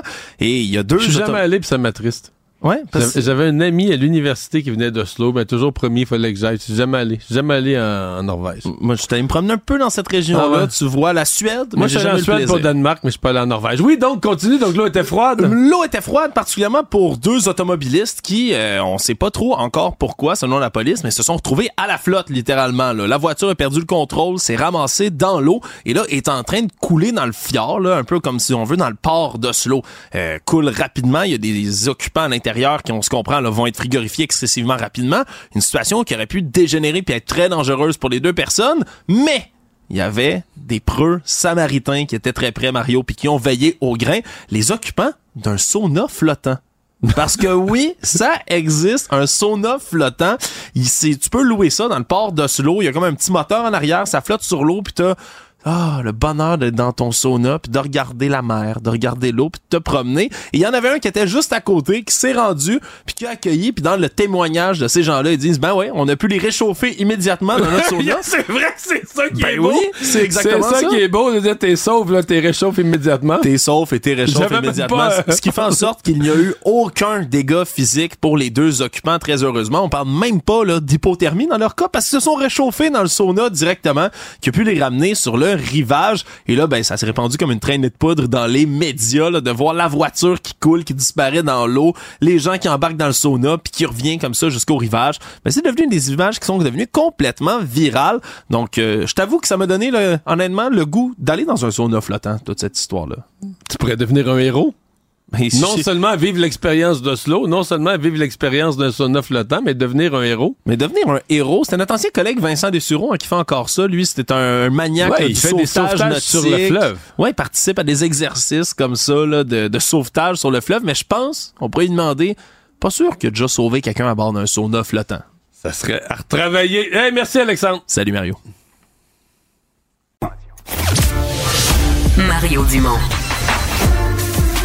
Une feuille de route impressionnante. Un curriculum vitae aussi long que le pont de la Confédération. Curriculum vitae aussi long que le pont de la Confédération.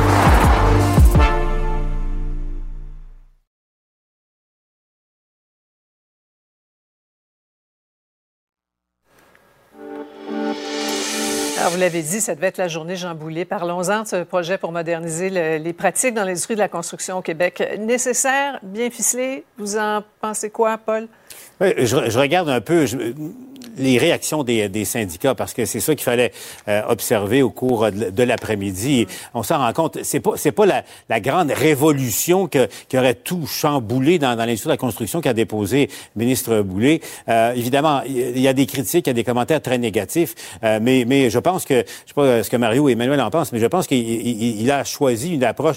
Ce qu'on me dit, c'est que la commande initiale était assez radicale et qu'en cours de route, ça s'est considérablement euh, adouci. Il y a quand même, il y a quand même là, euh, de, la flexibilité qu'il veut introduire dans, la manière que, l'on construit au Québec. Ouais.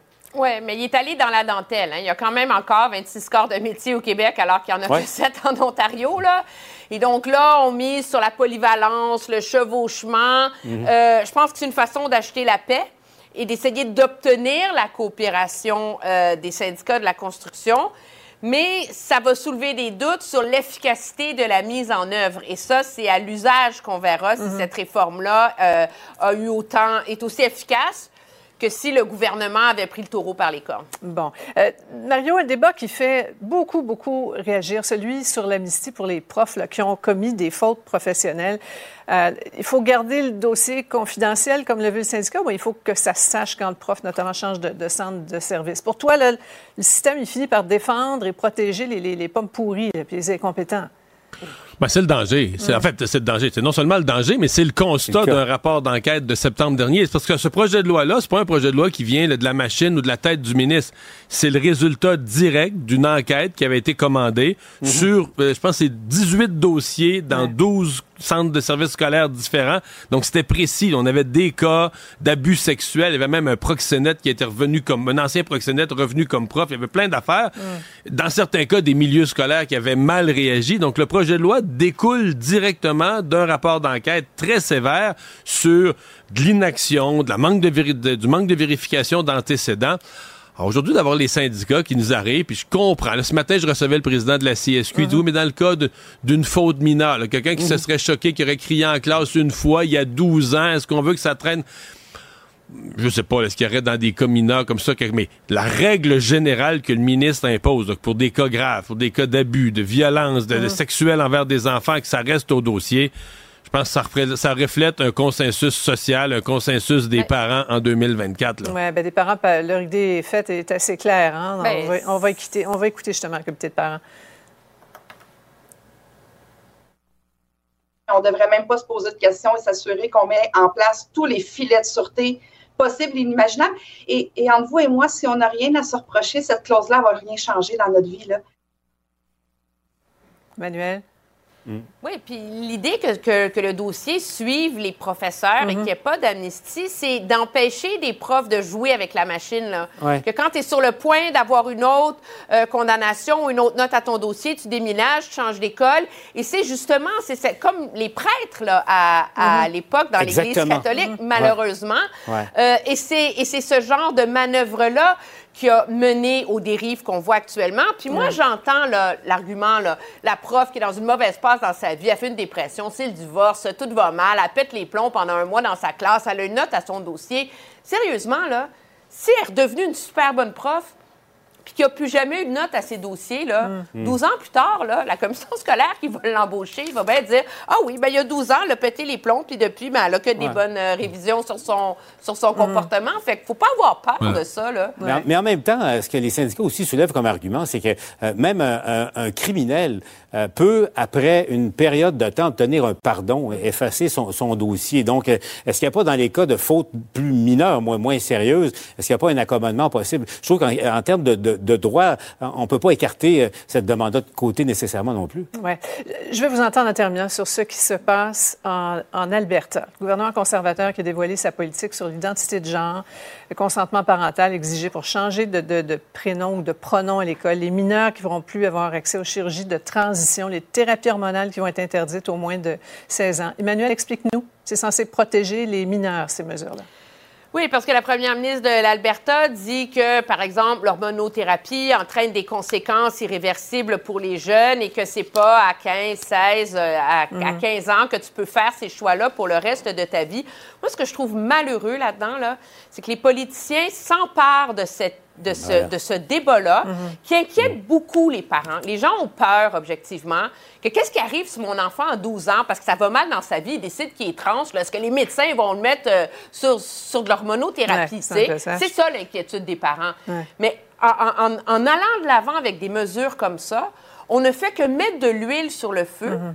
plutôt que de penser au fait qu'il y a des collèges des médecins qui font des règles autour de ça. Peut-être qu'il faut les revoir, mais à un moment donné, c'est un débat qui mérite qu'il y ait une part de politique sur le droit de regard des parents, tout ça, mais qu'il y a aussi une part scientifique, puis ça ne mm. devrait pas être exacerbé. Bravo, M. Legault, d'avoir compté ça un En tout cas, euh, ouais, Mario s'inquiète beaucoup les spécialistes. Les groupes de défense LGBTQ vont aller devant les tribunaux si mm. l'Alberta va de l'avant. T'en penses quoi? Parce que comme l'avortement et autre chose, ça va finir par être réglé par les tribunaux. Mais c'est parce que moi, je trouve qu'il y a quand même un gros écart. Parce qu'on sent que Mme Smith, pour plaire à un conservatisme religieux en Alberta, a fait que, sais, si tu l'écoutes parler de ça, c'est comme s'il y a un gros discours. Mais quand tu lis le contenu, c'est pas tant que ça une révolution. En fait, au niveau médical, je suis pas un expert, mais ça semble assez proche des consensus de ce qui se fait médicalement dans les autres provinces. Donc finalement, c'est pas une si grosse révolution dans le concret que dans le langage. Le plus gros changement, c'est la question d'avertissement des parents, pour des, des, des, jeunes, là, pour des adolescents c'est peut-être là qu'il y a le plus gros changement. Un dernier mot, Paul. Oui, mais il y, a deux problèmes. C'est quand il y a une tentative évidente d'exploitation politique d'une question humaine mm. euh, qui, qui, qui, est vraiment profonde et qui, touche euh, des familles. Puis un vieux principe aussi qui dit que euh, lorsque la, religion des uns doit devenir la loi de tout le monde, mm. c'est là que les problèmes, les problèmes commencent dans une société. Merci à vous trois. Je vous retrouve lundi. Merci probablement capable de vous battre à n'importe quel jeu de société, Mario Dumont. tout en débattant des enjeux de société. société. C'est l'heure de parler sport avec euh, Jean-François Barry. Salut Jean-François. Salut Mario. Alors, euh, tu me parles de Formule 1. D'abord, euh, Lewis Hamilton qui change d'écurie. Ouais, grosse nouvelle. Lewis Hamilton qui est avec Mercedes depuis des années. on sait à quel point il a été victorieux avec cette écurie-là. Écoute, Lewis Hamilton, c'est sept, sept titres. j'ai mis un R de, taux, de trop. Sept titres. Tous avec, avec Mercedes.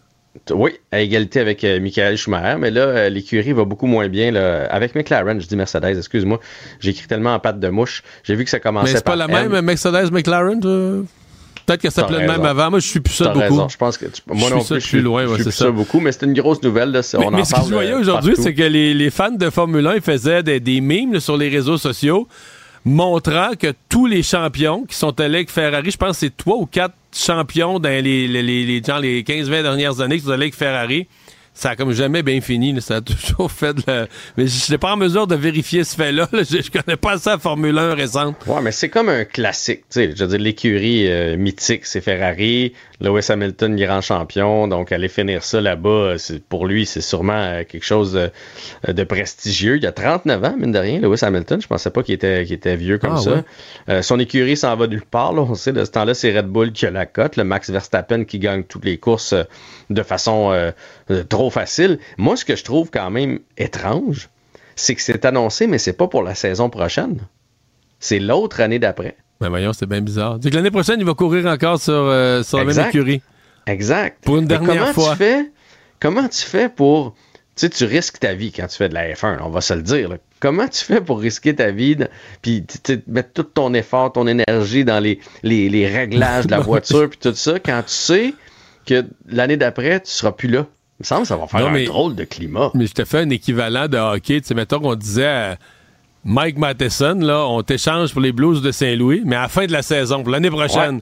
Fait que là, cette année, Canadien joue contre les Blues. Fait que là, tu joues contre une équipe, mais c'est. Tu, sais que c'est tes futurs coéquipiers, c'est déjà signé, annoncé. C'est bizarre, non?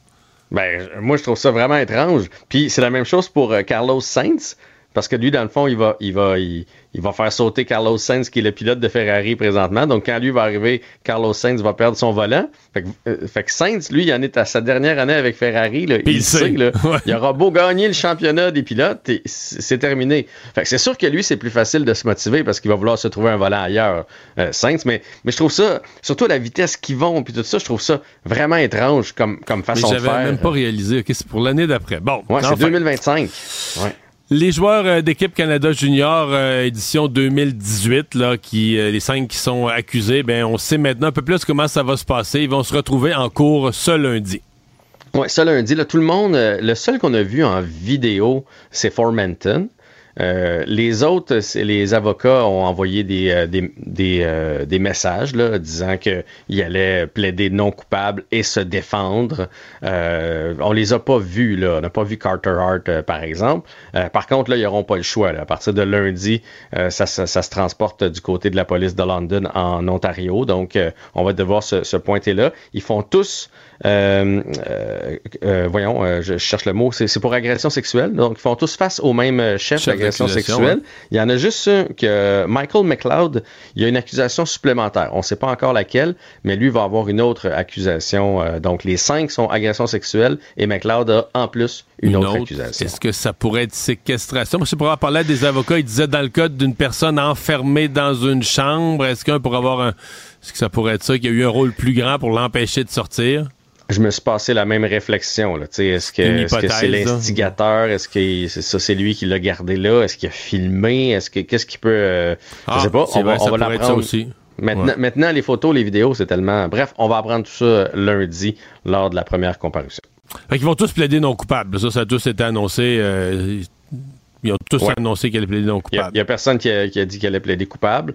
Euh, De toute façon, j'imagine que s'il y en avait un qui plaidait coupable, ça mettrait les autres dans l'embarras. Ça mettrait les autres un peu dans l'embarras. ça va être un gros, gros procès. Puis, euh, écoute, on va suivre ça, c'est sûr. On n'a pas fini d'en entendre parler. Mais en bout de ligne, tout le monde va être perdant de tout ça. Hmm. Ça, c'est sûr et certain. Là. Autant la ben, victime là, présentement, présentement, au moment où il plaît non coupable, ça soulève quand même la question pourquoi Hockey Canada aurait payé, euh, je sais pas, on sait pas, on n'a pas le montant, mais mettons millions pour quelque chose qui n'était jamais arrivé. Là. Ça, c'est l'autre question qu'on Oui, mais tu sais, tu sais comme moi, Mario, puis là, je veux pas prêter d'intention, il pourrait être coupable dans la vie, l'avoir fait, mais réussir à se faire... Un doute euh, raisonnable. Oui, c'est ça, avoir le doute raisonnable et à se faire euh, disculper de tout ça. Prise de retraite euh, aujourd'hui euh, qui, euh, qui, qui frappe dans la NFL parce que c'est un Québécois. C'est un Québécois qui malheureusement a été blessé plus souvent qu'à son tour, Anthony euh, Auclair. Euh, Duclair, pardon, qui, euh, qui a décidé de prendre sa retraite. Il a annoncé ça aujourd'hui euh, du côté de, du Or parce qu'il va devenir entraîneur. C'est là qu'il a fait son, son, son football euh, quand il était plus jeune. Donc, c'est l'heure de la retraite pour lui. Anthony Auclair. Ben oui, j'écris bien mal aujourd'hui. Ça va Anthony pas bien. Duclair, c'est un joueur de hockey, non? C'est Anthony Auclair, le, le Titan, de, je sais jamais le mot Anthony français. Auclair, puis moi j'ai écrit Anthony Le beau Duclair. son. Voilà. Donc, avec les, euh, avec les, les Bucks, évidemment, avec les Texans, cette année, il a tenté un retour avec euh, les euh, Titans et avec euh, les, euh, les Colts, euh, malheureusement. Euh, Mais ce il y a, eu, il y a dit, eu ses vraies belles années avec les Bucks quand même. Là. Ouais, totalement. Et là, ce qu'il a dit, c'est que dans le fond, le, le- l'envie de jouer était plus assez grand versus le risque euh, de blessure puis les risques reliés à ce métier-là. Puis tu sais, quand tu es blessé année après année, tu fais les efforts, tu fais de la réhabilitation, tu essaies de revenir. Mais c'était, euh, c'était empreint d'émotion quand même, cette conférence de presse-là aujourd'hui. Mais un c'est rough, euh, c'est rough la NFL, on l'oublie, mais les carrières, là, les carrières sont courtes, les joueurs sont, ils sont souvent blessés, sont vite blessés. On a tous en tête là, des étoiles, corps arrière étoiles qui restent longtemps. Mais si t'enlèves quelques positions comme ça, maintenant, t'as plein d'autres positions où les joueurs, quand ils ont fait 5-6 ans, il y en a qui sont plus chanceux, mais il y en a beaucoup qui sont blessés. Puis à un moment donné, ben là, une fois que t'as été blessé longtemps, tu reviens, mais quelqu'un d'autre, un plus jeune, a pris ta place. Fait que là, bah, t'es plus vraiment. Tu deviens le deuxième, le troisième. T'étais le premier Titan, là, tu reviens le deuxième ou le troisième. Puis à un moment donné, t'es même plus le troisième, t'es sur l'équipe de pratique, l'équipe de réserve. Puis à un moment donné, euh, tu te demandes ce que tu fais là. c'est très, très difficile, les carrières. dans- Tu sais, ça a l'air prestigieux, les gros contrats, l'argent, là. Mais c'est très dur, les carrières dans la, la NFL. Mais on oublie ça, parce que souvent, c'est pas des joueurs étoiles aussi. Tu sais, les joueurs étoiles, on les suit, mais les joueurs de ligne ou les. Ah non, les- et en les passe, suit pas. puis on oublie qu'il y a plusieurs, des carrières de 4, 5, 6 ans. C'est quand même des belles carrières, mais courtes, là, tu sais. Il y en a euh, en Mais masse. je pense que c'est- j'avais lu, c'est ça, que la, la carrière moyenne, c'était entre 3 et 4 ans dans, Ouais, ouais. dans la NFL. là. Mais on a toujours le- des, des Tom Brady de ce monde, puis des Kurt Cousins, puis tu fais, hey, eux autres, c'est- c'est Ouais. 10, 15 ans à faire des millions, c'est puis la ça. grosse carrière. Mais c'est pas, la, majorité norme. des joueurs. C'est pas la norme. Hey, merci Jean-François. Salut, À Mario. demain. Pour savoir ce qu'il y a à comprendre, Mario Dumont. Remaniement ministériel, je sais pas si on doit dire ça, mais non, brasse que- brassage des cartes, disons, au comité exécutif de la ville de Montréal aujourd'hui. Luc Rabouin est le président du comité exécutif. Monsieur Rabouin, bonjour. Bonjour, Monsieur Dumont. Bon, est-ce que vous sentez, est-ce que vous, vous êtes arrivé président, je veux pas être plate, mais vous êtes arrivé président comme une roue de secours dans la crise qui a tassé Dominique Olivier? Est-ce que vous vous sentez plus euh, solide sur votre chaise dans ce, ce- ce nouveau remaniement?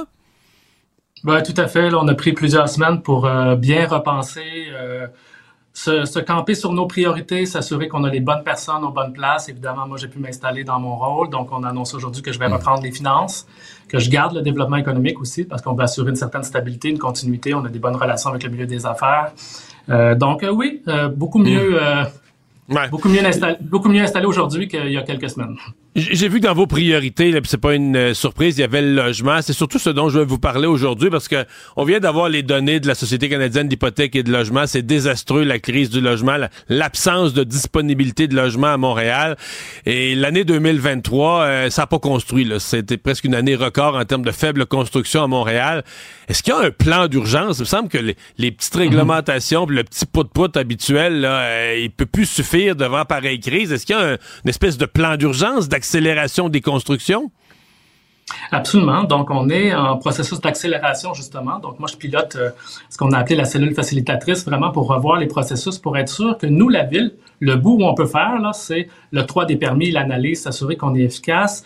Et on a mis en place un comité d'accélération où on a 90 projets de développement immobilier dans quatre arrondissements qu'on suit de manière prioritaire pour être sûr qu'on est capable de débloquer. Euh, des fois, ça bloque entre deux services. euh, donc, nous, on est capable d'aller débloquer les, projets. Donc, on fait ça. Euh, je veux juste aussi bien expliquer que la, la, la, baisse des mises en chantier, elle est partout au Québec. Elle n'est pas juste à Montréal. C'est un phénomène qui est, qui est partout au Québec. Euh, moins 32% des mises en chantier au Québec, moins 37% dans la région métropolitaine, moins 26 à Montréal. C'est moins pire à Montréal qu'ailleurs, mais on a besoin d'avoir plus de logements. Les gens manquent de logements. Et un des éléments importants de la crise, c'est le coût des logements disponibles. Parce qu'il y en a des logements à louer, pas tant que ça, mais il y en a il n'y a pas grand monde qui sont capables de se payer le prix actuel. C'est ça le problème. la résultante, c'est ouais, quand les logements sont trop rares, évidemment, tout le monde se bat pour les mêmes logements. Un des effets, c'est de faire monter les prix. Fait que ce qui stabilise les prix, c'est s'il y a plus d'offres, s'il y, y, a plus de disponibilité. Donc pour ça, il faut, il faut construire. Euh, vous me dites, je vous entends bien, on a 90 projets, on les suit, on accélère. Mais il reste que spontanément, tout le monde blâme la ville de Montréal. de Pierre Poilievre qui regarde ça d'Ottawa jusqu'au constructeur montréalais, un consultant. on parle à des gens puis ils disent toujours ah, c'est comment vous êtes bâti une telle réputation? Allez-vous être capable de défaire ça? Mm-hmm. Euh, un, c'est pas tout le monde parce que moi, je parle avec plusieurs euh, développeurs immobiliers. Dans la cellule facilitatrice, on est autour de la même table. On a identifié des enjeux ensemble, on a identifié des actions. Donc, avec, je vous dirais, la grande majorité des développeurs immobiliers, on a une très bonne relation. C'est vrai qu'il y a des défis, mais on a eu une année record en 2021 de construction. C'était la même réglementation, c'était les mêmes processus. Ce qui a changé, là, c'est le contexte économique. Puis souvent, on nous compare avec Toronto en disant Ah, Toronto, euh, la reprise, eux autres, ça, construit à, euh, à, Toronto, ça construit pas à Montréal ben ça construit à Toronto. Les permis, euh, c'est long, c'est complexe Toronto. Si vous parlez avec des développeurs immobiliers qui travaillent aussi à Toronto, ils disent Montréal, c'est compliqué, mais Toronto aussi. Les coûts de construction ont beaucoup augmenté à Toronto comme à Montréal. La différence, c'est qu'il y a un marché d'acheteurs qui a plus de moyens à Toronto qui sont capables de payer le coût de construction qu'à Montréal. Et c'est pour ça que nous, pour être capable de, de développer de l'offre, il faut qu'on arrive ici à trouver des avantages. Puis là, nous, la ville, hmm. on peut jouer là-dessus en étant plus efficace, offrir des permis de manière plus rapide. Rapidement, en terminant, le, 1,8 milliard, le 900 millions du fédéral, ils se sont entendus avec Québec. Le gouvernement du Québec a dit, je mets mon 900 millions, moi aussi, ça fait 1,8 milliard. Ça fait, comme on dit, ça fait un beau pote. Est-ce que ça, on est plus dans le logement social, là, mais ça, est-ce que vous allez en avoir? Est-ce que dès cette année, une ville comme Montréal va pouvoir piger dans cette enveloppe-là? Ben absolument. Et, euh, nous, on met 40 cents. À chaque fois que le gouvernement du Québec met 1 dollar, la ville met 40 cents. Nous, on achète des terrains. On a un plan d'acquisition de terrains pour pouvoir faire du logement social et abordable. On a 600 millions sur 10 ans pour acheter des terrains, justement pour faciliter le développement de logement social et abordable. C'est 40 fois plus que l'administration précédente.